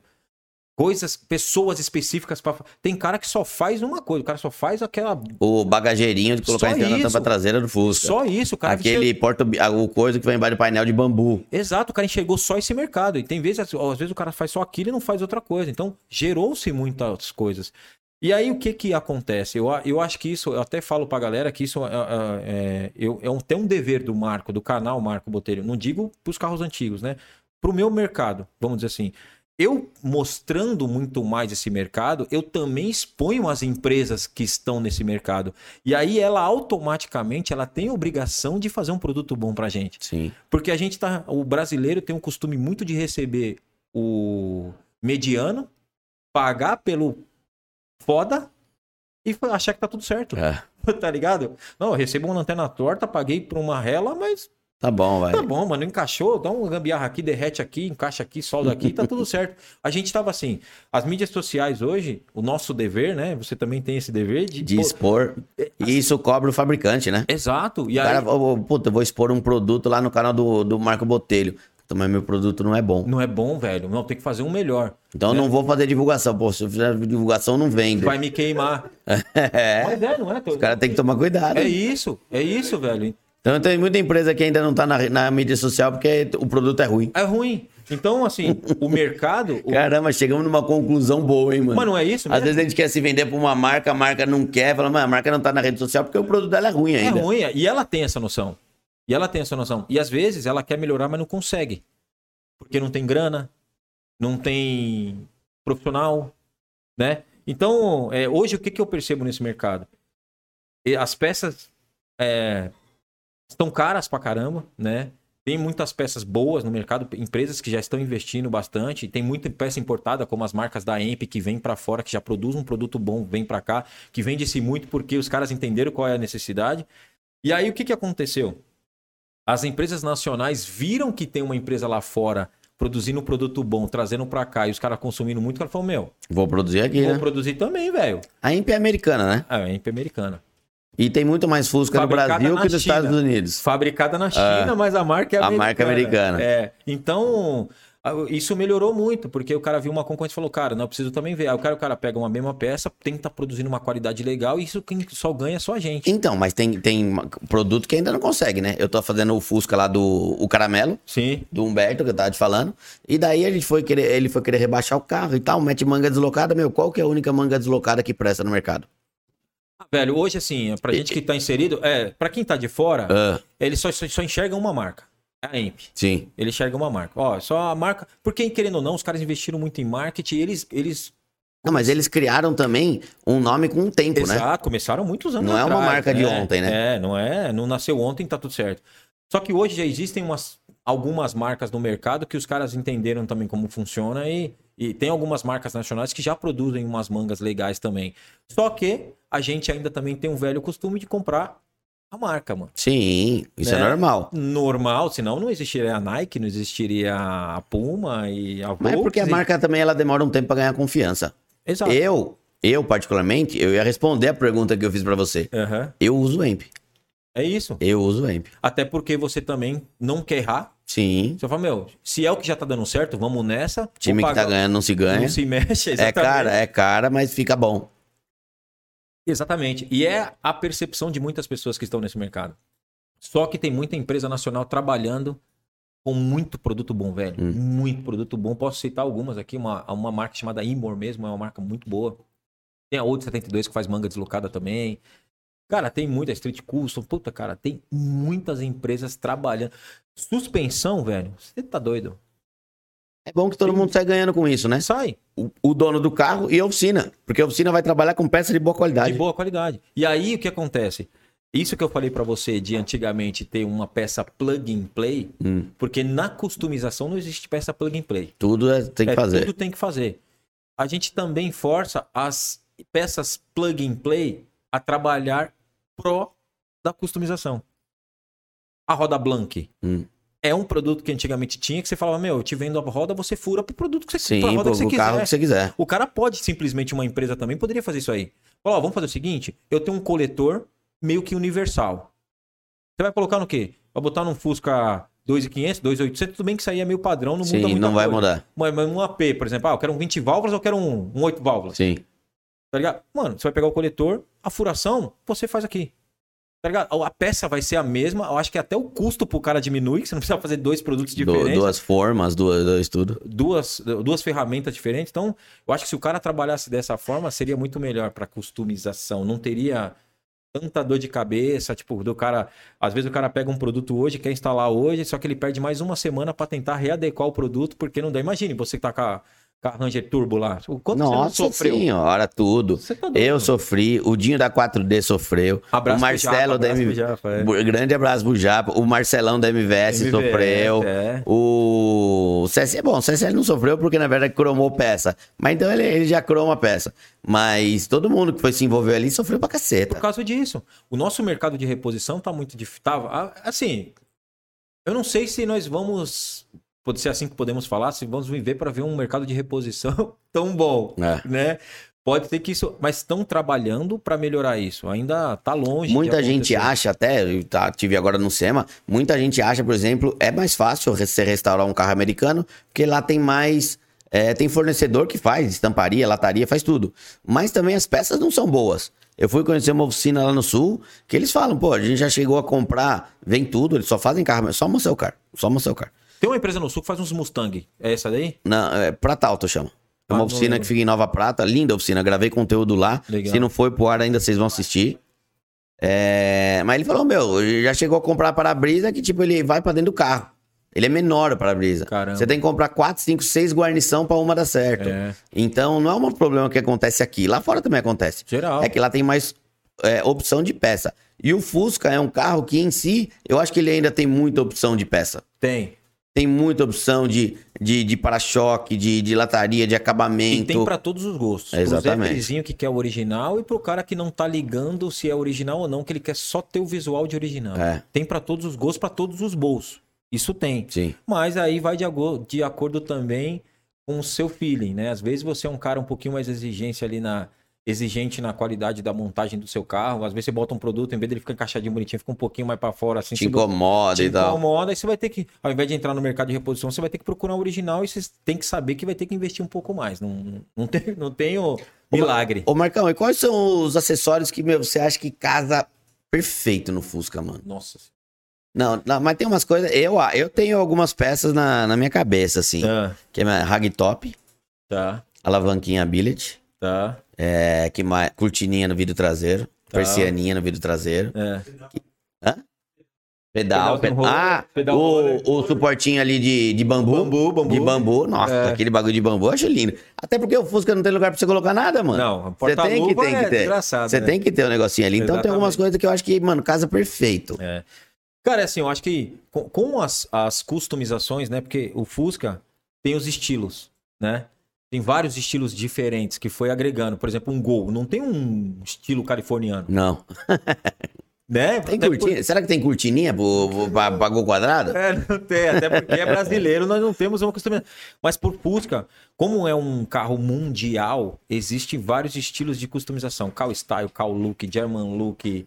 Cara, tem vários estilos. E cada estilo tem os seus acessórios preferidos, né? É, tem muitos caras que eu até brinco e falo, é, é uma brincadeira com aquele quê de, de verdade, sabe? Sim. Até falo pra galera, eu falei, rapaziada, é o seguinte, mano. É, você tem que montar um carro pra você. Eu acho que é o mais é, é o, é o primordial da parada. Você tem que O montar que um te carro agrade. que você se sinta confortável em andar e prazer de botar na chave e andar. Isso é o primordial. O resto tem cara que mistura. O cara pega o bambuzinho, que é californiano, que só serve do estilo do 68 pra baixo, Sim. E coloca no 72, 73, no oitamar, porque é gosto. Só que tem o estilo certo para que ela se encaixe perfeitamente e orne as paradas. Então, é, eu acho que os acessórios, existem alguns acessórios que para mim, Marco Botelho, Marco, pessoa física, não pode faltar, por exemplo, o teto solar. Eu adoro o teto solar. Nossa, a coisa mais linda. E o teto do Fusca é a coisa mais linda do mundo. Ex- Primeiro, porque estruturalmente você não corta nenhuma travessa do carro. O Exatamente. carro não perde estrutura, é é só uma chapa ali. E outra, você vê, ele tem até, ele é até angular, né? É. Ele parece Pega a aqueles. forma do carro, Como é que né? chama? Não, aqueles. Eu ia falar microscópio. Aquele telescópio que tem no meio do deserto. Parece o, o teto do Fusca. É. Então, Pra mim, eu lembro de tanto. Eu, eu comprei meu carro. Eu lembro que a primeira coisa que eu quando eu comprei o carro, eu falei: eu vou fazer o possível imaginável pra colocar o teto solar. Foi a primeira coisa que eu fiz no carro. Primeiro, gastei rios de dinheiro, custava 5 pau na época pra colocar o teto. Falei, vou colocar, eu não tô nem aí, pus. Mas tem teto bom pra caramba, né? Cara, tem. Hoje é assim. Que não entra água, que é. Meu, tem teto bom, não tem? Na, na verdade, assim, Gui, todos os tetos, a maioria dos tetos, era uma coisa de tanto que o Fernandão tava até falando comigo aqui, falou assim, cara, eu vi um Vital procurando um vídeo teu, do teto solar, bati no teu. É. Por quê? O que, o que que acontecia? Toda vez que eu colocava o teto, isso eu coloquei há muitos anos atrás, velho, deve ter uns sete anos atrás que eu coloquei o teto. E era uma coisa, não vou falar que era recente, não era. Mas eu, eu ia muito nos rolês. O que que eu fazia? Toda vez que eu parava o carro no evento, o cara, hora- antes de eu descer da porta, já, já colava três caras na porta assim. Oi, aí, tudo bem? Tudo? Oi, esse teto aí, velho, entra água. Oi, esse teto range o carro? Esse. Não é? Primeira pergunta que os caras fazem. Então, existiam algumas dúvidas, tanto que saiu o vídeo justamente com isso, que era dúvidas e mitos sobre o teto solar. Então, a maioria dos tetos não entram água. De tanto que eu até brinco com o Adriano da Regway, que é o cara que É. bota os tetos lá, que ele, ele fala, mano, só vai entrar água se já estiver aberto. é a única forma, porque não entra, acaba não entrando água. É Não que- tem barulho de vento, nada? Cara, não, na verdade, não tem. É porque na hora que você abre, Tem um você defletorzinho. defletorzinho que bate, ele faz com que o vento direcione para outro lado e passe por cima e não entre dentro da cabine. Mas, cara, é, é um negócio, é um acessório muito legal. É, quando eu coloquei, eu até falei, falei, vou usar todo dia. Eu vou sair de casa, eu vou abrir, e na hora que eu vou, se eu tiver que andar o dia inteiro, eu, vou, eu só vou fechar quando eu chegar em casa. Só que daí você teve, lembrou que você ia ter que passar protetor até, andar de boné, óculos de sol, não dá pra andar todo Ô, dia, né? A primeira vez que eu coloquei, quando eu saí, eu andei, tipo, dois dias com o teto solar aberto diretão, tipo, só meio-dia. Eu chegava com o pescoço em casa, velho. Preto, queimado.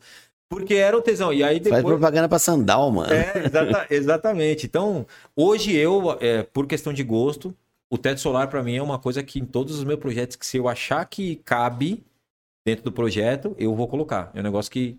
Mas, meu, o que muda muito o Fusca é roda. Está... E não é só no Fusca, né? Eu acho que é geral, né? Não, mas tem roda aqui em casa no Fusca de um jeito. É, as Fux mesmo é Nossa, a famosa Fux. orbital do Gol, né? É Fux, é estilo Porsche, é... Meu, tem algumas rodas, como é que chama aquela roda que é de cinco raiozinho? Tem a 914, tem a Cosmic, tem a Sprint Star. Vixe, velho, tem modelo. E o legal é assim. Que, eu- que a gente colocou no... Que o Humberto colocou no caramelo. É, o 914. É dele. 914? O Humberto é que tá fazendo elétrica É, lá, é, é. 914 a dele. E aí, cara, o legal disso, voltando nas empresas lá que fabricam peças, hoje existe uma empresa no mercado que só confecciona roda nacional pra Fusca, Pra Fusca. que é a galera da HAL lá, que faz, meu, muita coisa, descobrir no mercado também, vende mas caminhão por mês e todo mês tem um lançamento, todo mês, sabe? Então, é um mercado muito promissor, cara, que muitas das empresas às vezes não enxergam. De tanto que, quando eu criei meu canal, eu queria fazer um negócio mais aberto. Hum. Porque eu gosto de carro, velho. E aí a galera começou a me segmentar. Os caras foram me segmentando automático. Eu não queria só A falar. mesma do dica que o cara dava no microfone, câmera e tal, começou a dar de conteúdo. É isso.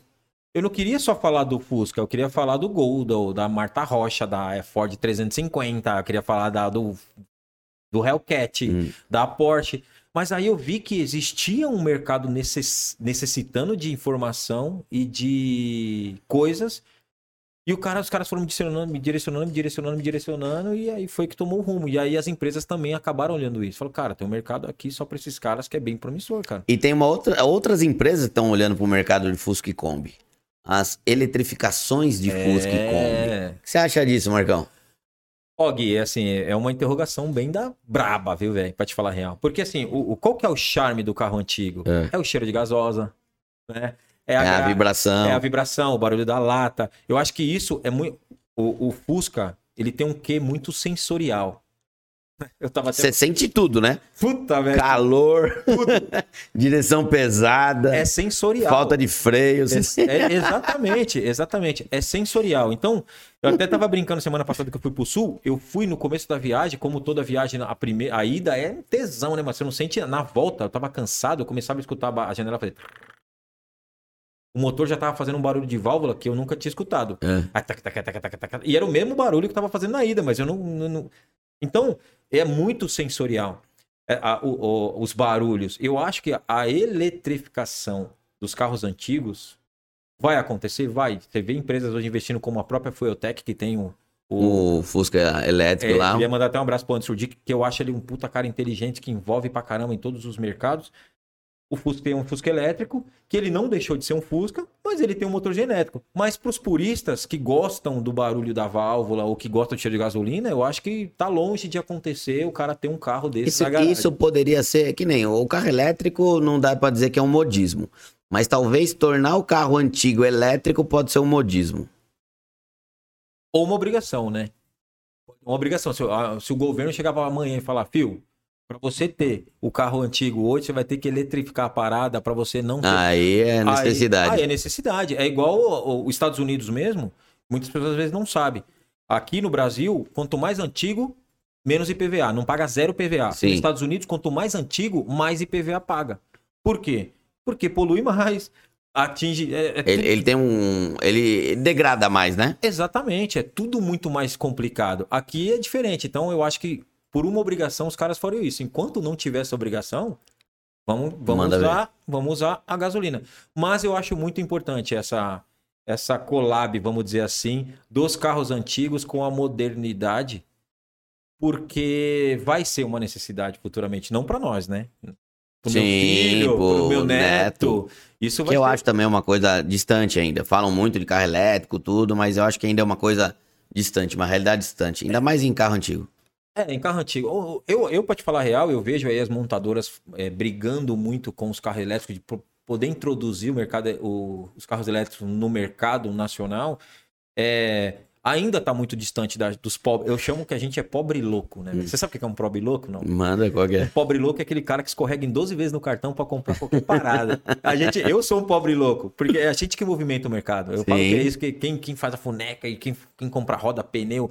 Porque roda e pneu é um negócio que é igual cueca. Você compra uma hoje, mês que É. você quer trocar outra, você tem que escorregar o cartão várias vezes. E aí, um carro elétrico hoje, cara, Pobre louco, fica, fica a dica. pobre louco, é. Escorrega no cartão. escorrega no cartão em 12 vezes.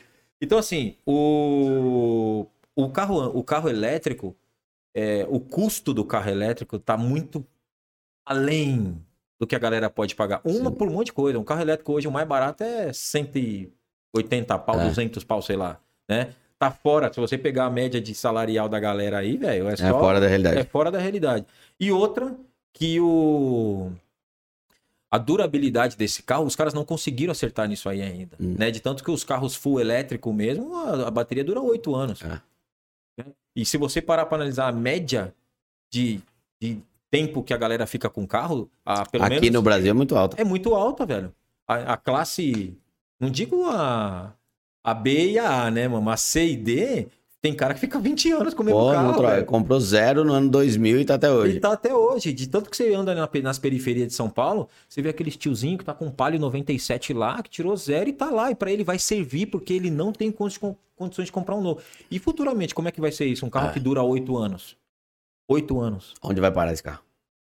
Descartar 180. Aí o cara vai ter que investir 180 pau a cada ano. Ou seja, e o próximo dono? Porque tem muito isso, né? Por exemplo, hoje nas linhas TSI da vida, o cara deixa muito.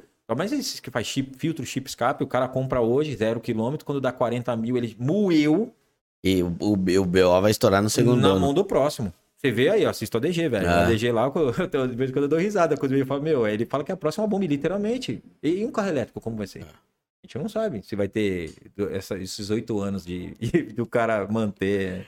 Marcão, esse assunto meu, já pendeu até para um, pra carro elétrico, que a gente veio contar a história do Marcão, o mundo de Fusca, mas eu queria agradecer muito a tua presença é aqui no canal. Que Vai agradeço ficar aí. conteúdo pra gente gravar um outro podcast, com certeza, porque quando a gente entra na parte de, de customização, do que fazer, É, tem muita tem coisa. muita né? coisa pra se falar. Não, e é até legal a gente reforçar isso, Gui, porque às vezes os caras que enxergam, a- assistem a gente no canal, acham que a gente não entende de carro, Hum. né?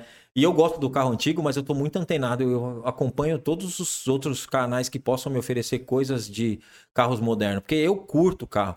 E eu não vou falar que eu sou o maior manjador e maior entendedor, não, mas a gente tá sempre antenado ali pra saber qual é o melhor câmbio pra comprar, porque a gente que gosta de performance, né? Os DSG da vida, tal, dupla embreagem, ah, qual é a turbina que tá usando agora. Então, às vezes o cara olha a gente lá, mano, os caras só manjam de carro velho e a gente nem manja. Então a gente tá tentando ficar antenado. Mas da próxima vez que eu te chamar aqui é pra nós falar de um projeto específico de Fusca. Porque eu ainda quero voltar a montar meu Fusca e eu vou pegar umas dicas aí do Marcão. Eu tô com dois lá sofrendo, mas É. te ajudar. Marcão, agradecer muito Você é louco, eu que ter vindo aqui, contado a sua história, essa paixão que passou de pai para filho, que já tá passando pro, Pro pro filho, neto, é pro teu aí. filho. É legal demais isso e você compartilhar isso com todo mundo. Então, meu, deixa um recado final aí pra galera, o que você pode até falar pra quem é apaixonado por Fusca, mas acha que isso tá fora da moda.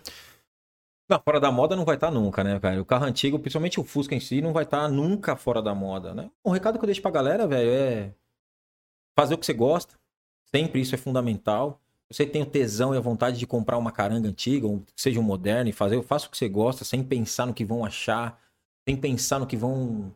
eh, se você vai ser julgado por isso ou não. Eu tava até com um brother ontem, inclusive, esse brother tava comigo com o Leandro ontem, falou um negócio muito legal que às vezes a gente não para. Fala, meu, você fazendo ou não fazendo, as pessoas vão te julgar da mesma forma. Sim, então faz. Então faz, velho. É simples. Isso. Não, e você deu um bom exemplo, até quando você falou que, tipo, você tava trabalhando na agência, tudo, mas você tá. Meu, você foi lá e pediu a conta. Pedir a conta. E, ó, isso. Pra isso- trabalhar com o que você gosta. Com que eu, isso para muitas pessoas que às vezes é, é uma decisão muito democrática, velho, e muito difícil. Para mim foi também. Mas eu precisei me jogar, velho. Senão eu não estaria hoje com o meu canal, não estaria aqui conhecendo o Gui, não estaria conhecendo o Fernandão, não estaria conhecendo um monte de outras pessoas, que é o mais legal da parada. Então, eu acho que é isso também. Quer trabalhar com o que curte, mano? Se joga da parada, vai fazer e sem medo, porque se você se dedicar, resiliência sempre, lá na frente, obviamente nada vai cair do céu, tem que trabalhar arduamente. Lá na frente você vai colher um negócio legal, que é o que eu acho que nós estamos colhendo hoje. Só de estar aqui, a gente está colhendo um negócio muito positivo, muito bacana. Queria agradecer a oportunidade de estar aqui e poder contar um pouco dessa história. aí. Sabe as palavras do meu amigo Marco Botelho, que para vocês acompanharem mais vão ter que seguir as redes sociais dele. Eu vou me despedindo por aqui mais uma vez. Obrigado, pessoal, por acompanhar mais um podcast. Valeu. Esse não teve as perguntinhas no final porque foi gravado, mas daqui a pouco vai ter mais podcasts ao vivo para você. Toda segunda-feira, a partir das 6, 6 e meia, às vezes 7 horas, a gente come um negócio aqui. Tem podcast no canal da Tony Mac, tá bom? Falei mais uma vez, se inscreve lá no outro canal, no Cortes Podcast do- da Tony Mac, para acompanhar os trechinhos mais curtos. A gente vai sempre a gente tenta gerar um conteúdo é, logo em seguida do podcast e agradecer todo mundo mais uma vez. O que, que, que você falou, Fernando? Desculpa. Tchau, valeu, É até a aí, próxima. obrigado, Fui. valeu. Você ouviu o podcast da Tony Mac. Um bate-papo para quem gosta e entende de carro. Siga a Tony Mac nas redes sociais e fique por dentro de tudo que acontece numa oficina com mais de 50 anos em manutenção e reparação automotiva. Acesse os links na descrição. Até a próxima!